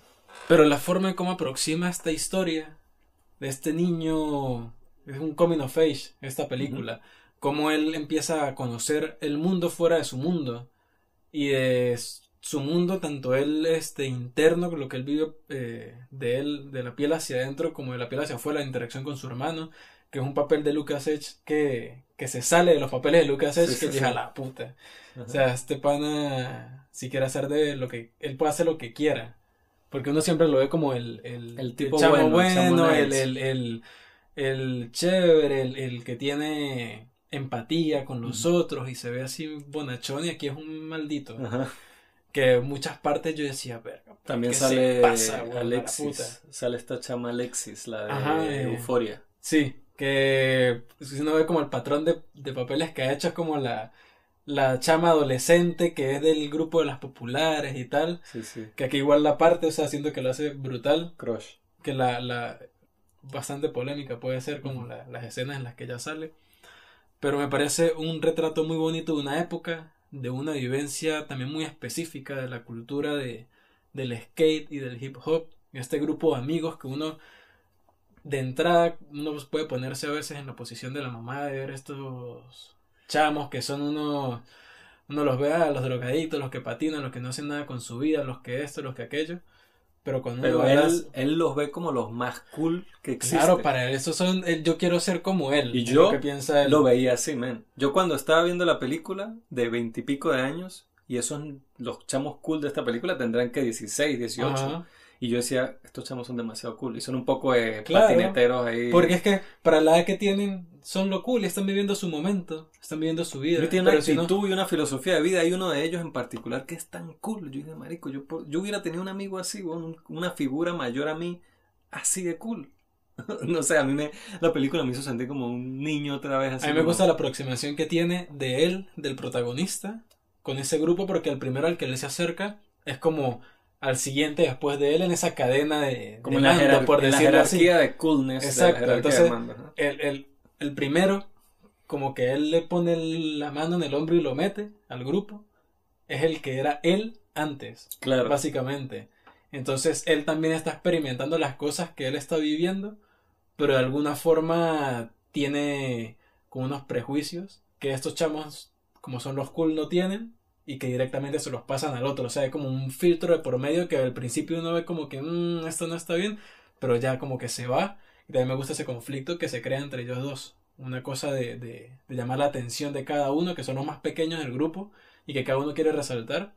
Son cosas que uno vivió. Uh -huh. Incluso de grande. Sí, sí, sí. Uno, de alguna forma, uno quiere encajar, uno quiere claro. pertenecer a este Oye, nuevo exacto, grupo. Es, es la cosa de, de esa, ese aislamiento. Uno que uno no está solo, pero se siente solo, y de repente conseguir a un grupo o ver un grupo de gente que como que ellos son mi tribu y yo quiero ser parte de esa tribu y como esa, esa torpeza, esa incomodidad cuando usted está como entrando y que uno se lo tiene que ganar y que exacto, no es así de fácil, no es así de gratis. Este, este llevó coñazo, casi se mata para llamar la atención de esta gente que uno lo puede ver como a esa como los dioses, lo, esto es la gente más cool, los pro, y al final son chamos que también pasaron por eso y que entienden, sienten como esa empatía, no andan con un mojo mental, al menos estos en particular, porque creo que sí lo tienen, con un mojo mental de yo soy cool y usted me tiene que lamer las botas porque usted es el pequeño y yo soy el grande, o porque yo tengo patinando no sé cuántos años y usted acaba de empezar. Son, son, por eso es que digo que son cool,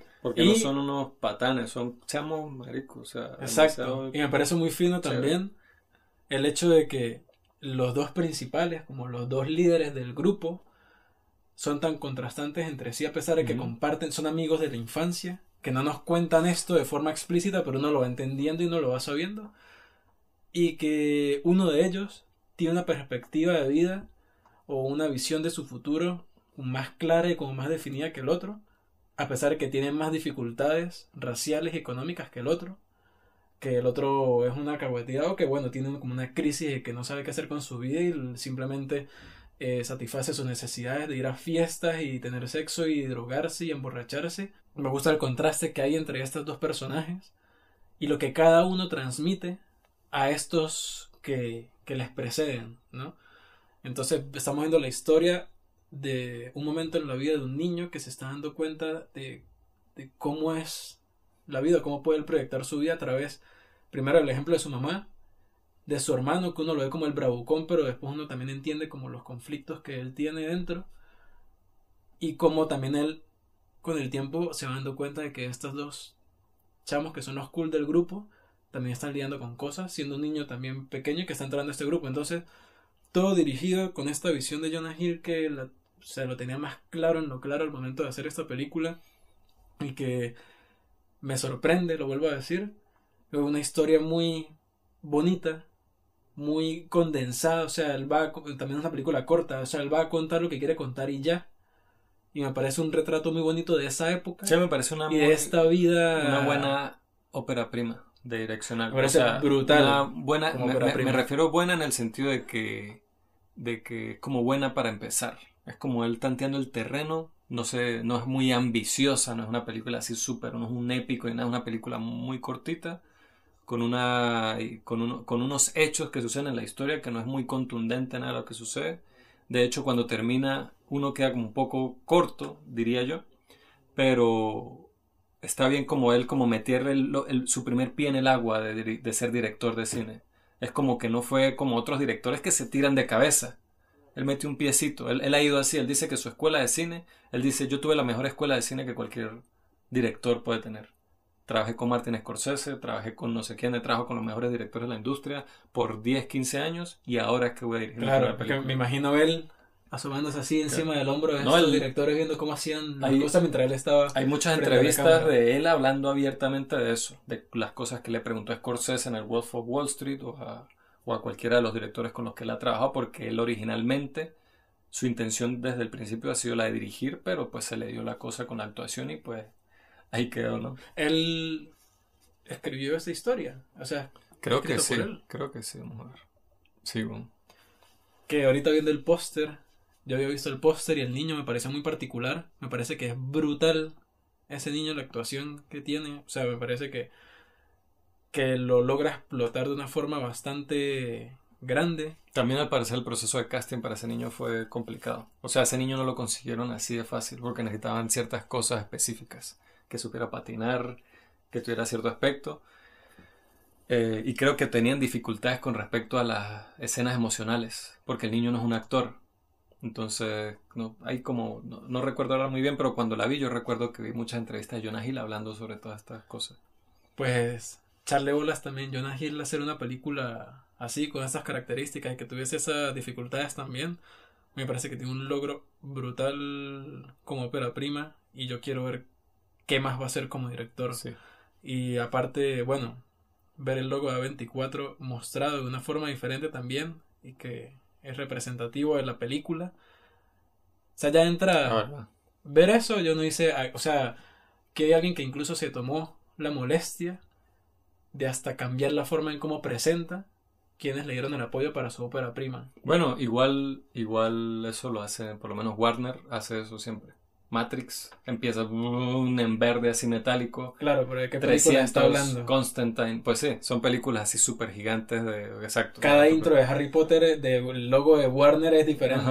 claro. Entonces esto, o sea, esto es un detalle, es un detalle bonito. Sí, sí, ya, lo, mete a uno de uno, Entonces eso me pareció muy cool. Yo, sentí lo mismo. Y nada, Midnight is súper recomendada. Quien esté como yo que se ha tardado en verla, tiene que darle play. Porque de verdad que es una muy bonita historia. Y ver a un personaje, lo vuelvo a decir, como Jonah Hill dirigiendo y que su ópera prima sea esto, deja mucho que pensar y deja una muy buena sensación esta película. Sí. Midnighties la pueden ver en Movistar Plus, aquí en España.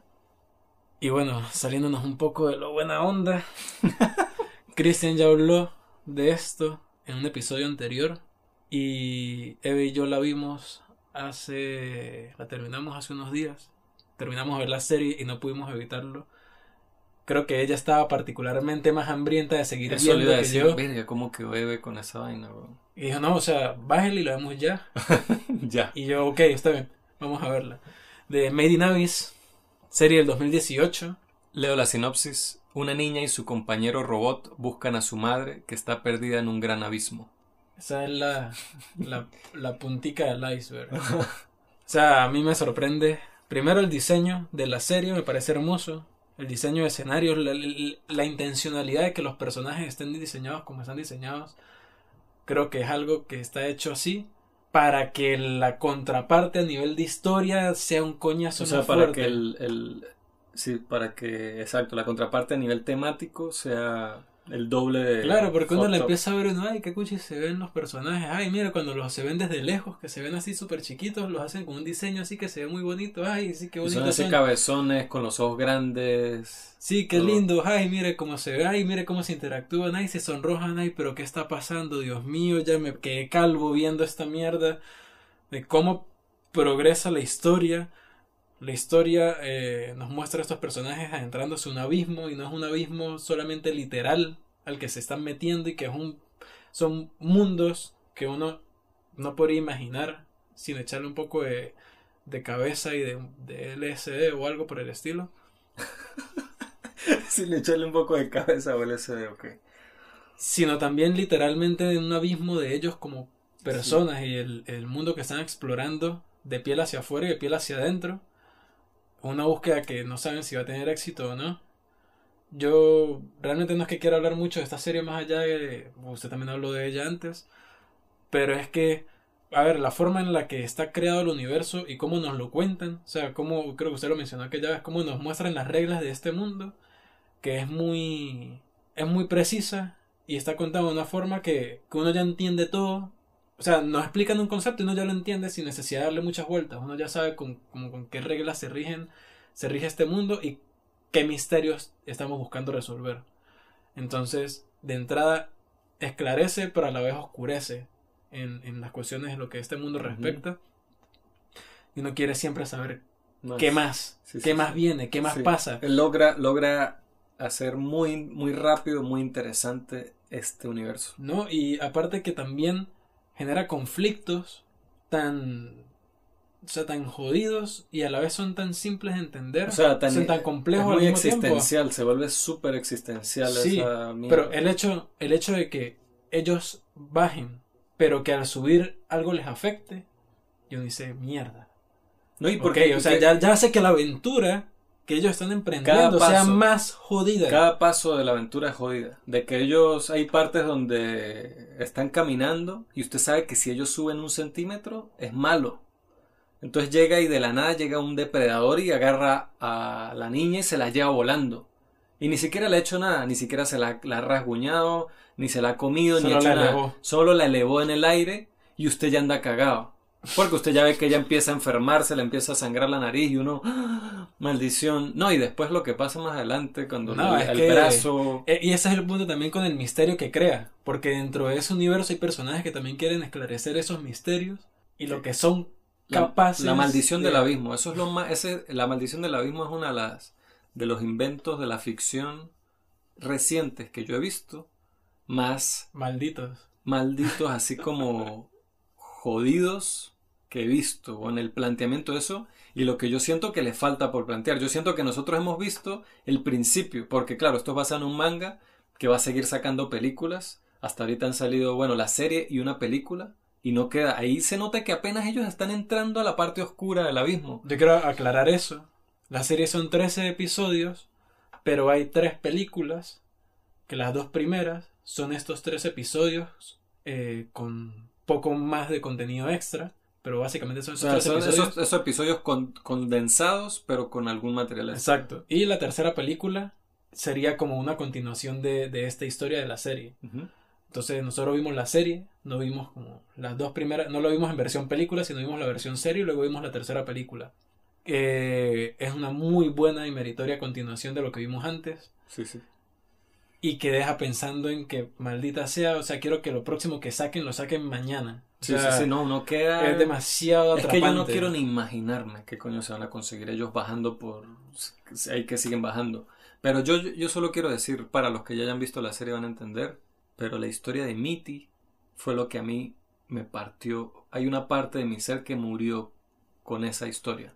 Es denso, tiene... Lo de Mitty a mí me pareció que es lo que hizo todo, lo que me hizo como despertar y darme cuenta de lo arrecha que era esta Y serie. eso es algo secundario. Eh, Eso es lo que iba a decir, eso ni siquiera es una storyline que se centra en los personajes, o sea, sí tiene que ver con los personajes centrales, pero literalmente uno de los personajes está inconsciente durante toda esa storyline, prácticamente.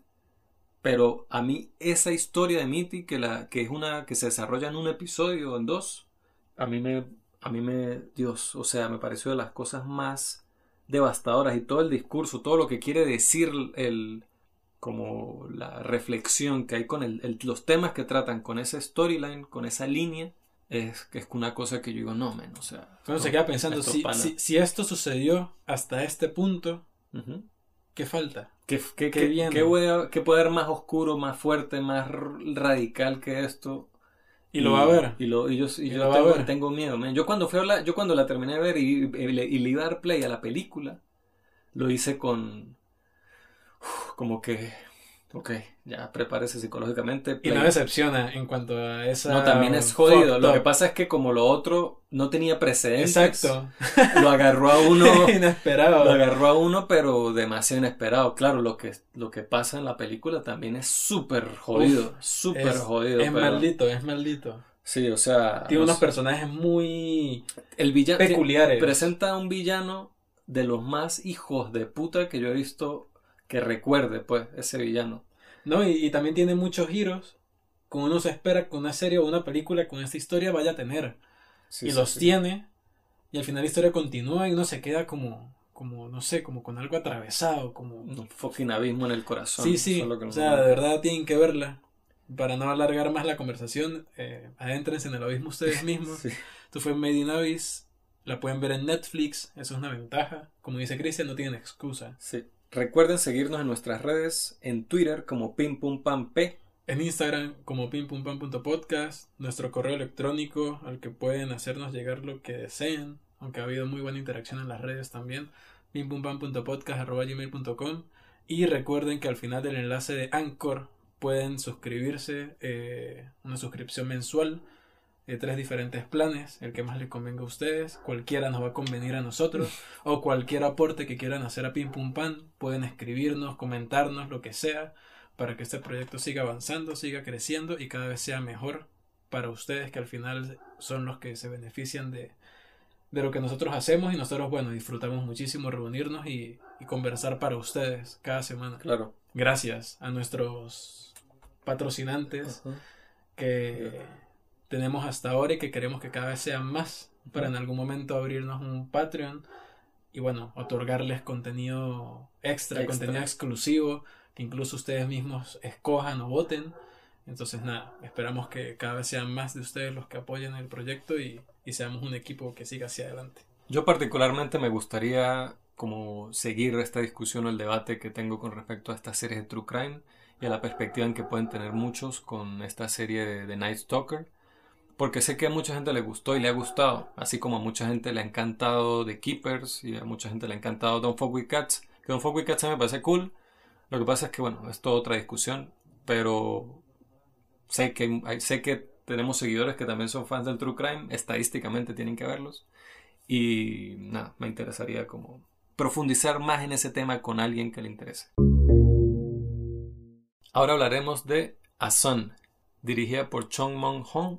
Leo la sinopsis. Una familia de cuatro con el peso de expectativas insatisfechas, tragedias inesperadas y orgullo intransigente. pues esta película tiene muchas similitudes en cuanto a, a lo que plantea a nivel de, de, cómo, cómo nos muestra a estos personajes con Gigi, una familia en Taipei, Taiwán, que se están enfrentando a, a diversos problemas, cada uno está lidiando como con diferentes cosas, pero aquí hay un detonante muy claro. Sí, sí, es, es una familia en... eh, el- lo, lo similar que tiene con Gigi es que es el retrato completo de una familia en la ciudad de Taipei. Que, a ver, yo esta película la vi, o sea, yo me hice el desayuno y me senté a verla. Ok, escupí Y con, y con ese principio yo me quedé con el desayuno así a mitad de boca. Yo, ¿qué coños acabo de ver? What Sí, the sí. fuck? Sí, fue... Entonces, nada, empieza de una vez con en eso- muestra el conflicto. En eso no, en ese principio quizás no se parezca tanto a Gigi, no, porque sí, es bastante explícito. me recordó incluso a nivel de intensidad, aunque bueno, Possessor se toma un poco más el tiempo, o sea, como que construye la escena de un modo diferente, pero pero así en que, Así es que sin llega esto, aquello lo otro Ajá. de, o sea, Sí, igual y yo, mierda, pero es que Sí. eh, es muy loco porque esta película se pasea un poco entre géneros. También me hizo sentir un poco cuando vi Waves. Yo pensé en Waves por la familia, yo pensé en Waves viendo la película. Tiene muchas similitudes en cuanto a cómo aproximan el problema con cada uno de los miembros de la familia. También en cuanto a tono, porque la película empieza como así como muy intensa. Luego se toma el tiempo de, de explorar la vida de los personajes y se vuelve bastante contemplativa. Los seguimos en el día a día de ellos. Exploramos esto que es como la parte que más se, puede parecer en tono y en, narrativa a Gigi. Y después se torna como en un thriller, como una. agarra como una tensión, empieza a generar como una problemática más latente y se pasea un poco en el-. O sea, la cuerda va, va cambiando de tensión en varios puntos de la película. Que eso me pareció curioso porque no. En ningún momento lo sentí eh, atonante, no sé si esa palabra existe. No lo sentí como no orgánico, sino que se me hizo bastante Fluido eh, todo. sí, todo me pareció muy armónico ver ese, ese cambio de tono en la, en, la, en la película. Tengo cierto conflicto respecto a cómo se hicieron algunas cosas, eh, en cómo se, se tocó cierto tema en algunas partes o hilos en la historia que pensé que se iban a desarrollar un poco más y que al final dejaron como esa ventana abierta una posibilidad de que al final no se desarrolló. Pero siento que los puntos en los que sí se termina desarrollando lo hace bastante bien, me gustó, me, me, me llegó, hay cierta, unos hilos de la historia, de las historias, vamos a decir, ciertas historias dentro de esta historia me llegaron más que otros, o me hicieron sentir más eh, fervientemente las sensaciones que me hizo sentir que otras, entonces siento que tal vez se pueda sentir un poco inconsistente, pero en general, como un bloque de película, puedo decir que me gustó porque al final el tratamiento que le da cada uno de los personajes me, me parece que, que estuvo bien, me contó lo que me quería contar y de la forma en la que lo quería contar puede tener ciertas partes que de repente hicieron que no, no como que desconectara y después volviera a conectar, pero en general me parece una muy buena película, siendo que cada personaje tiene algo que lo deja uno con más ganas de seguir explorándolo. Está el, personaje del padre, la figura del padre la familia, que siento que es el que el que más como cargas sin manifestar tiene, porque la esposa es una esposa que está constan- constantemente eh, en conflicto con él y cómo han llevado su vida, el conflicto que tienen de cómo criaron a sus hijos, de cómo es un hijo respecto al otro. Entonces, el personaje de ella, a pesar de que es como el, el más, el que se puede percibir, que está más reprimido en la relación en cuanto a ex- expresar sus sentimientos se refiere, creo que realmente el padre es el que se puede pensar que es el que más los manifiesta, pero él tiene como una molestia muy guardada que está eh, representa otra cosa, otras infeliz, cosas. un tipo infeliz. Sí, y que al final él no está claro y no es consciente de las cosas buenas que tiene. O sea, es alguien que no ve eso y desahoga todo constantemente en esta frustración que siente. Y es un personaje que siento que, que tiene mucho para dar y que lo que da en la película me gusta bastante. Ya cerca, cerca, más acercados al final, uno se da cuenta de, de cómo él evolucionó y tuvo un arco en momentos de la película en los que uno pensaba que él no era parte. Entonces, esa, tal vez la forma en la que mostraron eso no fue como tan delicada como puede haberse tomado en Gigi, por ejemplo, como más sutil, como más metiéndola por debajo. A mí lo que me pareció fue no, no, no, no tanto como un tema de sutileza, sino como más manipulada. O sea, se sintió menos orgánico que lo demás, sino más pongamos esto aquí, antes, después, contemos esto así simplemente para, para ese impacto como... Como una especie de artefacto. Se sintió como artificial esa manera en que se construyó esa parte. Se puede decir que un, yo o nosotros sentimos el artefacto, pero al menos a mí particularmente me gustó esa conexión entre esas historias, entre esas líneas de ambos personajes. A mí, a mí me gustó que, que, él tiene un lema que repite a lo largo de la película y la esposa le dice como que deja de ser hipócrita. Siempre dice ese lema y tú nunca lo aplicas. Siempre nos lo tomamos a chiste cuando dice siempre cuando dice eso para nosotros, para la familia, tú no lo dices así muy en serio y para nosotros es un chiste.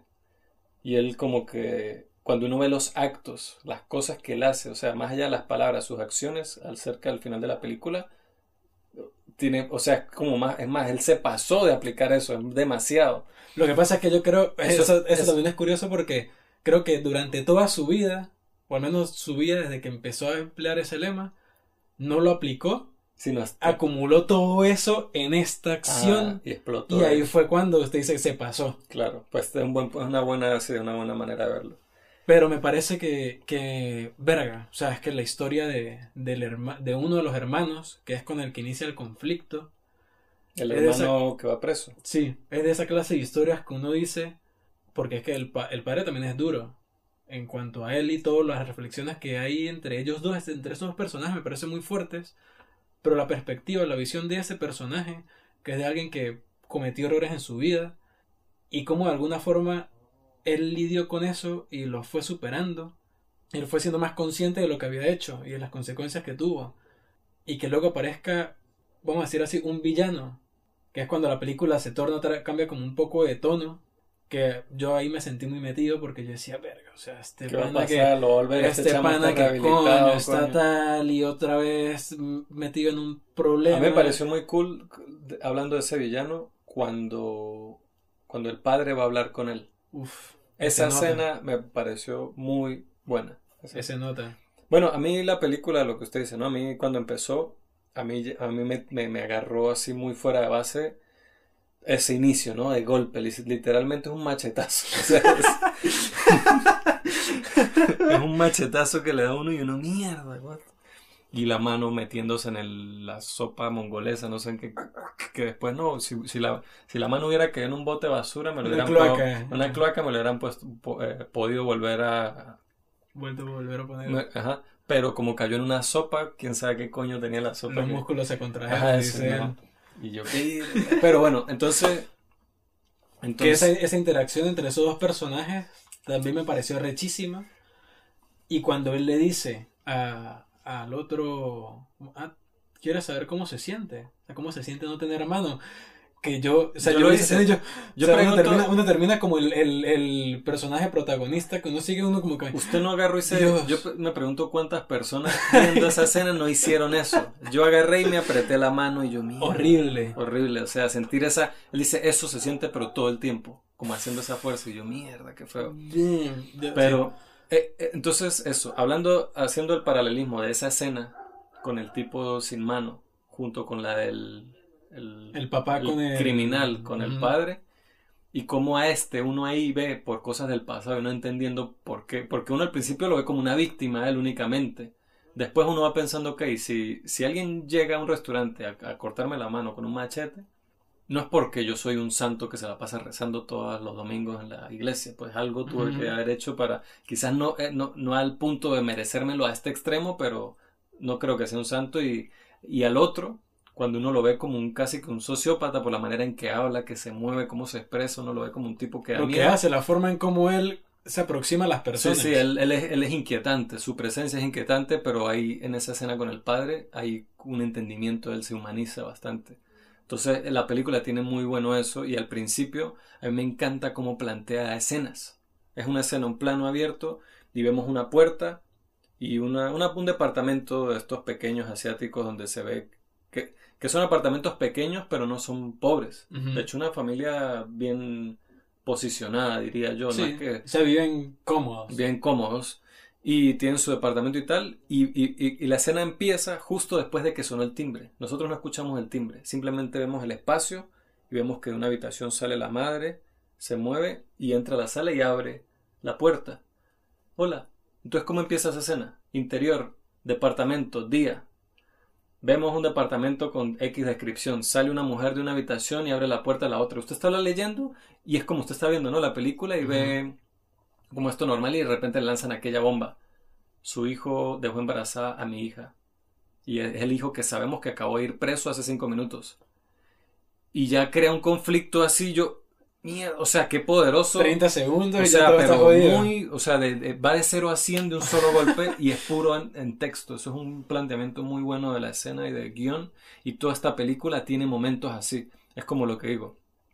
Después de haber, esta la vi antes que Gigi, pero al ver Gigi me di cuenta más aún la influencia que tiene sobre esta película y probablemente sobre cualquier realizador de Taiwán después de que salió.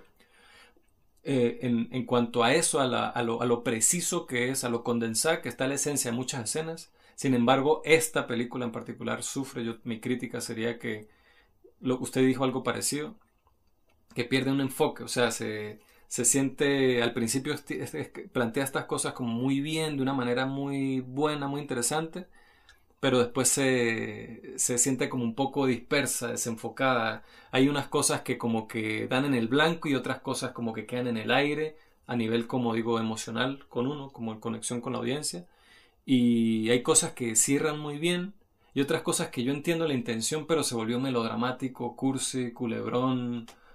Se volvió así como que uf, me la di yo. Y la película se me terminó haciendo larga, que dura como, no sé, 40, 2 horas 36, creo. Bueno, dura media hora menos que Gigi y se me hizo, se me hizo mucho más larga. O sea, la última, los últimos 40 minutos de esta película sí, sí se me hicieron bastante... O sea, yo ya estaba como que, ok, que pasan cosas interesantes en esos 40 minutos, pero sentí la duración. Eh, otra cosa que noté al ver Gigi, que, que, que es algo que me gustó de Azón, pero no me gustó de Gigi, que no hablé de nada que no me gustara de Gigi, pero hubo un- una cosa que no me gustó que me pareció que estaba de sobra de más. Usted probablemente ya sepa cuál es. Entonces, pero es una escena No sé. que me, es una escena que me encanta de Azón, una de mis escenas favoritas de esa película que está este chico, que es uno de los hermanos, que el, la, la historia de él me parece muy buena, el hermano que no está en la cárcel Ajá. y está en la parada autobús con esta chica y está hablando de algo y dice que le, ah, te, te- te voy a contar una historia y junto cuando le va a contar la historia llega el bus de la chica. Está a mitad de la historia. Está a mitad de la historia y llega el bus de la chica, hay un, hay un silencio, el bus abre las puertas, la chica se queda de pie, el bus cierra las puertas y arranca. Y él le pregunta, ¿y cómo termina la historia? Me- genial me pareció eso. ¿Y cómo representan esa historia? Con una animación, Ujú. como en, en 3D, ¿no? Es- creo que es animación 3D, no es tradicional. Creo que es 2D, pero animada como un motion graphic. Ya, como, bueno, como un pero- com- motion comic. Es animación. Entonces ella se queda y él le termina de contar la historia y al final dice, oh, lo siento, te hice perder el bus y el final de esta historia es muy malo. Pero la historia la representan de manera animada que hace que uno se intrigue más y que uno, al igual que ella, uno quiere escuchar el final de la historia. Esa escena me pareció muy buena y tienen este fragmento animado. Gigi tiene un fragmento animado similar, no, no similar, pero tiene también un fragmento animado en un punto de la película similar al de Ason, que es cuando hay un asesinato. Y entonces de repente hay una escena que me parece que, no sé, a mí esa fue el único momento de toda esa película, esas tres horas que dije, esto yo lo puedo sacar, no entendí cuál era el punto. Y es como una animación de Tekken 2, no sé, de, de las dos figuritas de estos personajes que uno de ellos cometió un crimen, dándose, cayéndole a golpes, ya, ya, ya, ya, y son así como gráficos de Play 1. Y eso como que, ¿qué? Entonces, simplemente vi esos paralelismos. La familia en la urbe taiwanesa, eh, y, y hay como puntos dramáticos similares que tratan así, que se nota la inspiración, se nota la que es inevitable que una película tan influyente y tan buena y tan que ganó todos los premios que ganó en ese año no influya el- en las, las obras de ese país por las décadas a venir, ¿no? Me gusta a nivel narrativo que a veces hablan de cosas sin hablar directamente de las cosas. Porque vemos, ya un poco desarrollada la historia, que está la, la tutora de esta chica que está embarazada del muchacho que está preso. Y ella le dice, o sea, ya sabemos que eh, la muchacha quiere tener al niño. Entonces una, una conversación entre esa tutora y la mamá de, de este personaje. Y ella le pregunta que cómo es él, que cómo puede confiar en alguien que, que está preso y que no conoce. Y lo que usa la mamá para hablar de él es contarle cómo era cuando tenía cinco años. Y, lo, y ni siquiera le cuenta, no, él era así, así, así, no. O sea, le habla de él, era con una actitud que él tenía cuando salían en bicicleta. Y eso me parece, o sea, a mí me gustó muchísimo porque es una forma de contar algo. Nos está hablando muy más profundamente un personaje sin describirnoslo, sin describirnoslo como nosotros podríamos describir a alguien normalmente. Está hablando de una esencia de él más de algo así concreto, literal. Esa escena me gustó a mí mucho también, además de que la ella le dice eso, pues eso no me da ningún tipo de tranquilidad, sabiendo que él va a ser el, el padre del, hijo de mi sobrina. Y ella le dice, es como que se ríe, dice, así nos preocuparemos las dos. O sea, si nos acompañaremos. Exacto, si nos repartimos la carga. Ay, yo mierda. O sea, esa, sí tiene escenas, tiene escenas buenas. Hay cosas muy cool.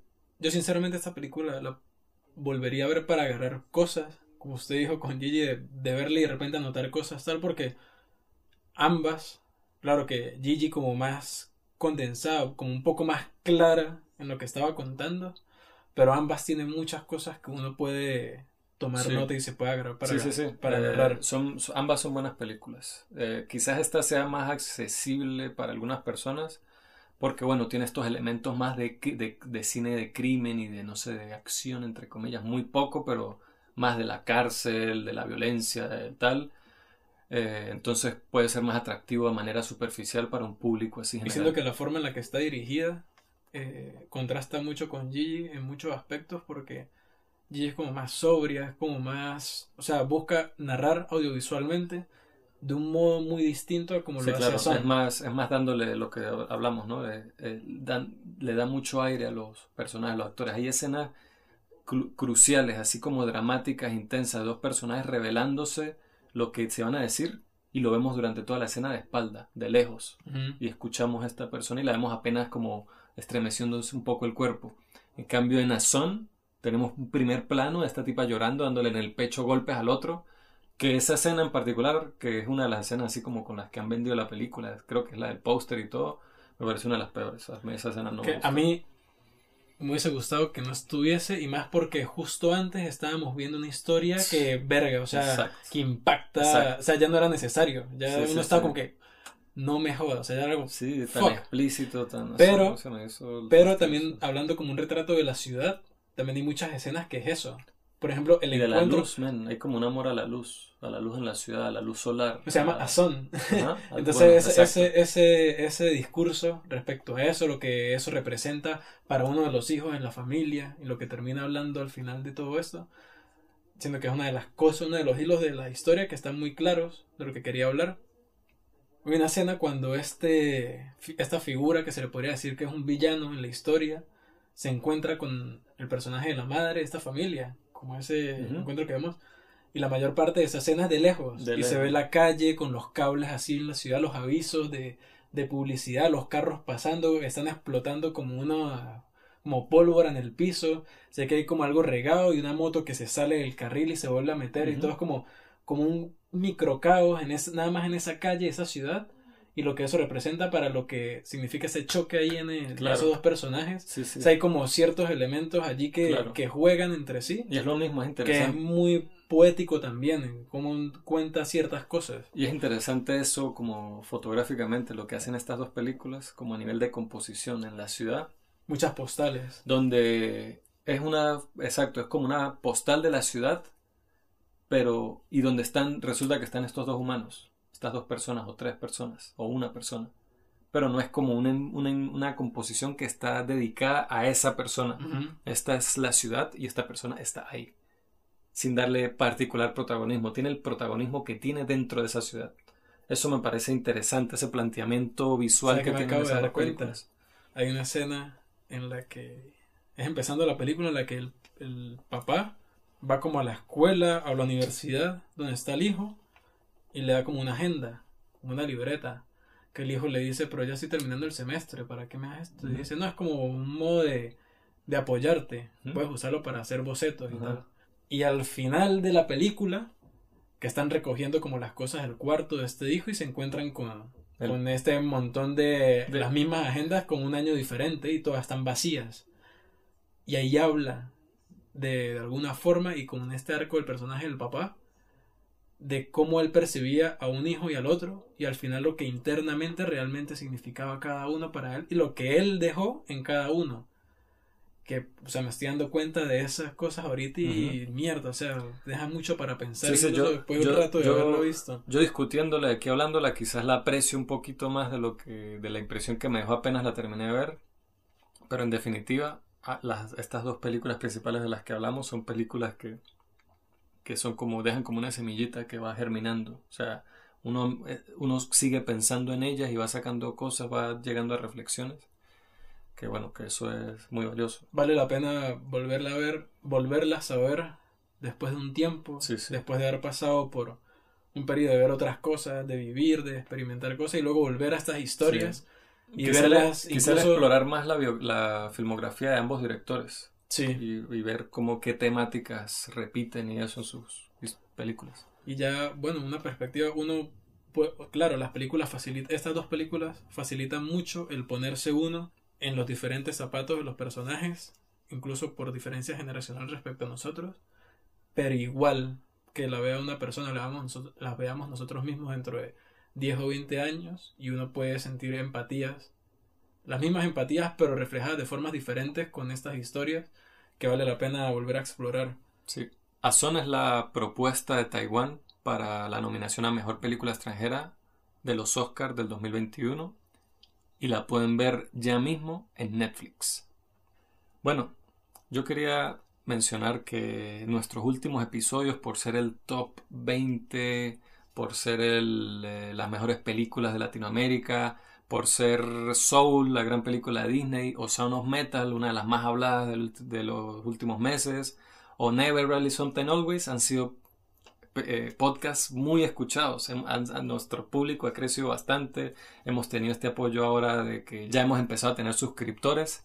Pero los verdaderos fans son los que están escuchando esto aquí en este momento al final del podcast donde hablamos de películas de Taiwán. No es ninguna película de Disney, no es ninguna película famosa que, está, va a ser posiblemente nominada al Oscar ni que ha salido en todas las listas, sino hablamos de dos películas de Taiwán específicamente que va a salir en el título, Ason y Gigi. Y el episodio anterior tampoco cuenta porque era con Thomas Winterberg una película y, con Matt Mikkelsen. Y Matt Mikkelsen y Drock, que, que, también ha sido una de esas películas que salió en las listas de más vistas. Bueno, yo a Son también la he visto por ahí en una que otra lista. Pero es diferente. Claro, muy es diferente. Entonces sí, diferente. sí, sí. Entonces, aquí es donde se ven los true los que, Así que los que nos están escuchando aquí mismo al final de este podcast, ustedes son los true ping pompaneros. Solo quería que supieran eso. Felicidades. Felicidades. Les recordamos de nuevo seguirnos en nuestras redes en Ping Pum Pan, en Twitter como Ping Pum Pan P en Instagram pimpumpam.podcast, a través de nuestro correo electrónico gmail.com para que nos escriban, nos manden memes o lo que quieran. eh, recuerden que al final de la descripción en Anchor pueden encontrar un enlace para suscribirse, una suscripción que nos puede ayudar mucho a mejorar el proyecto.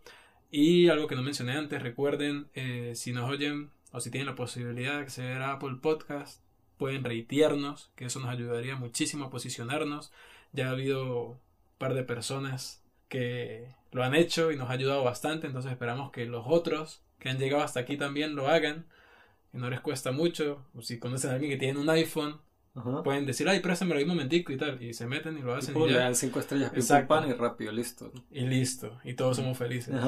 Entonces, nada, muchas gracias por acompañarnos hasta acá. Esto fue el programa de Taiwán. Y nos veremos la próxima semana.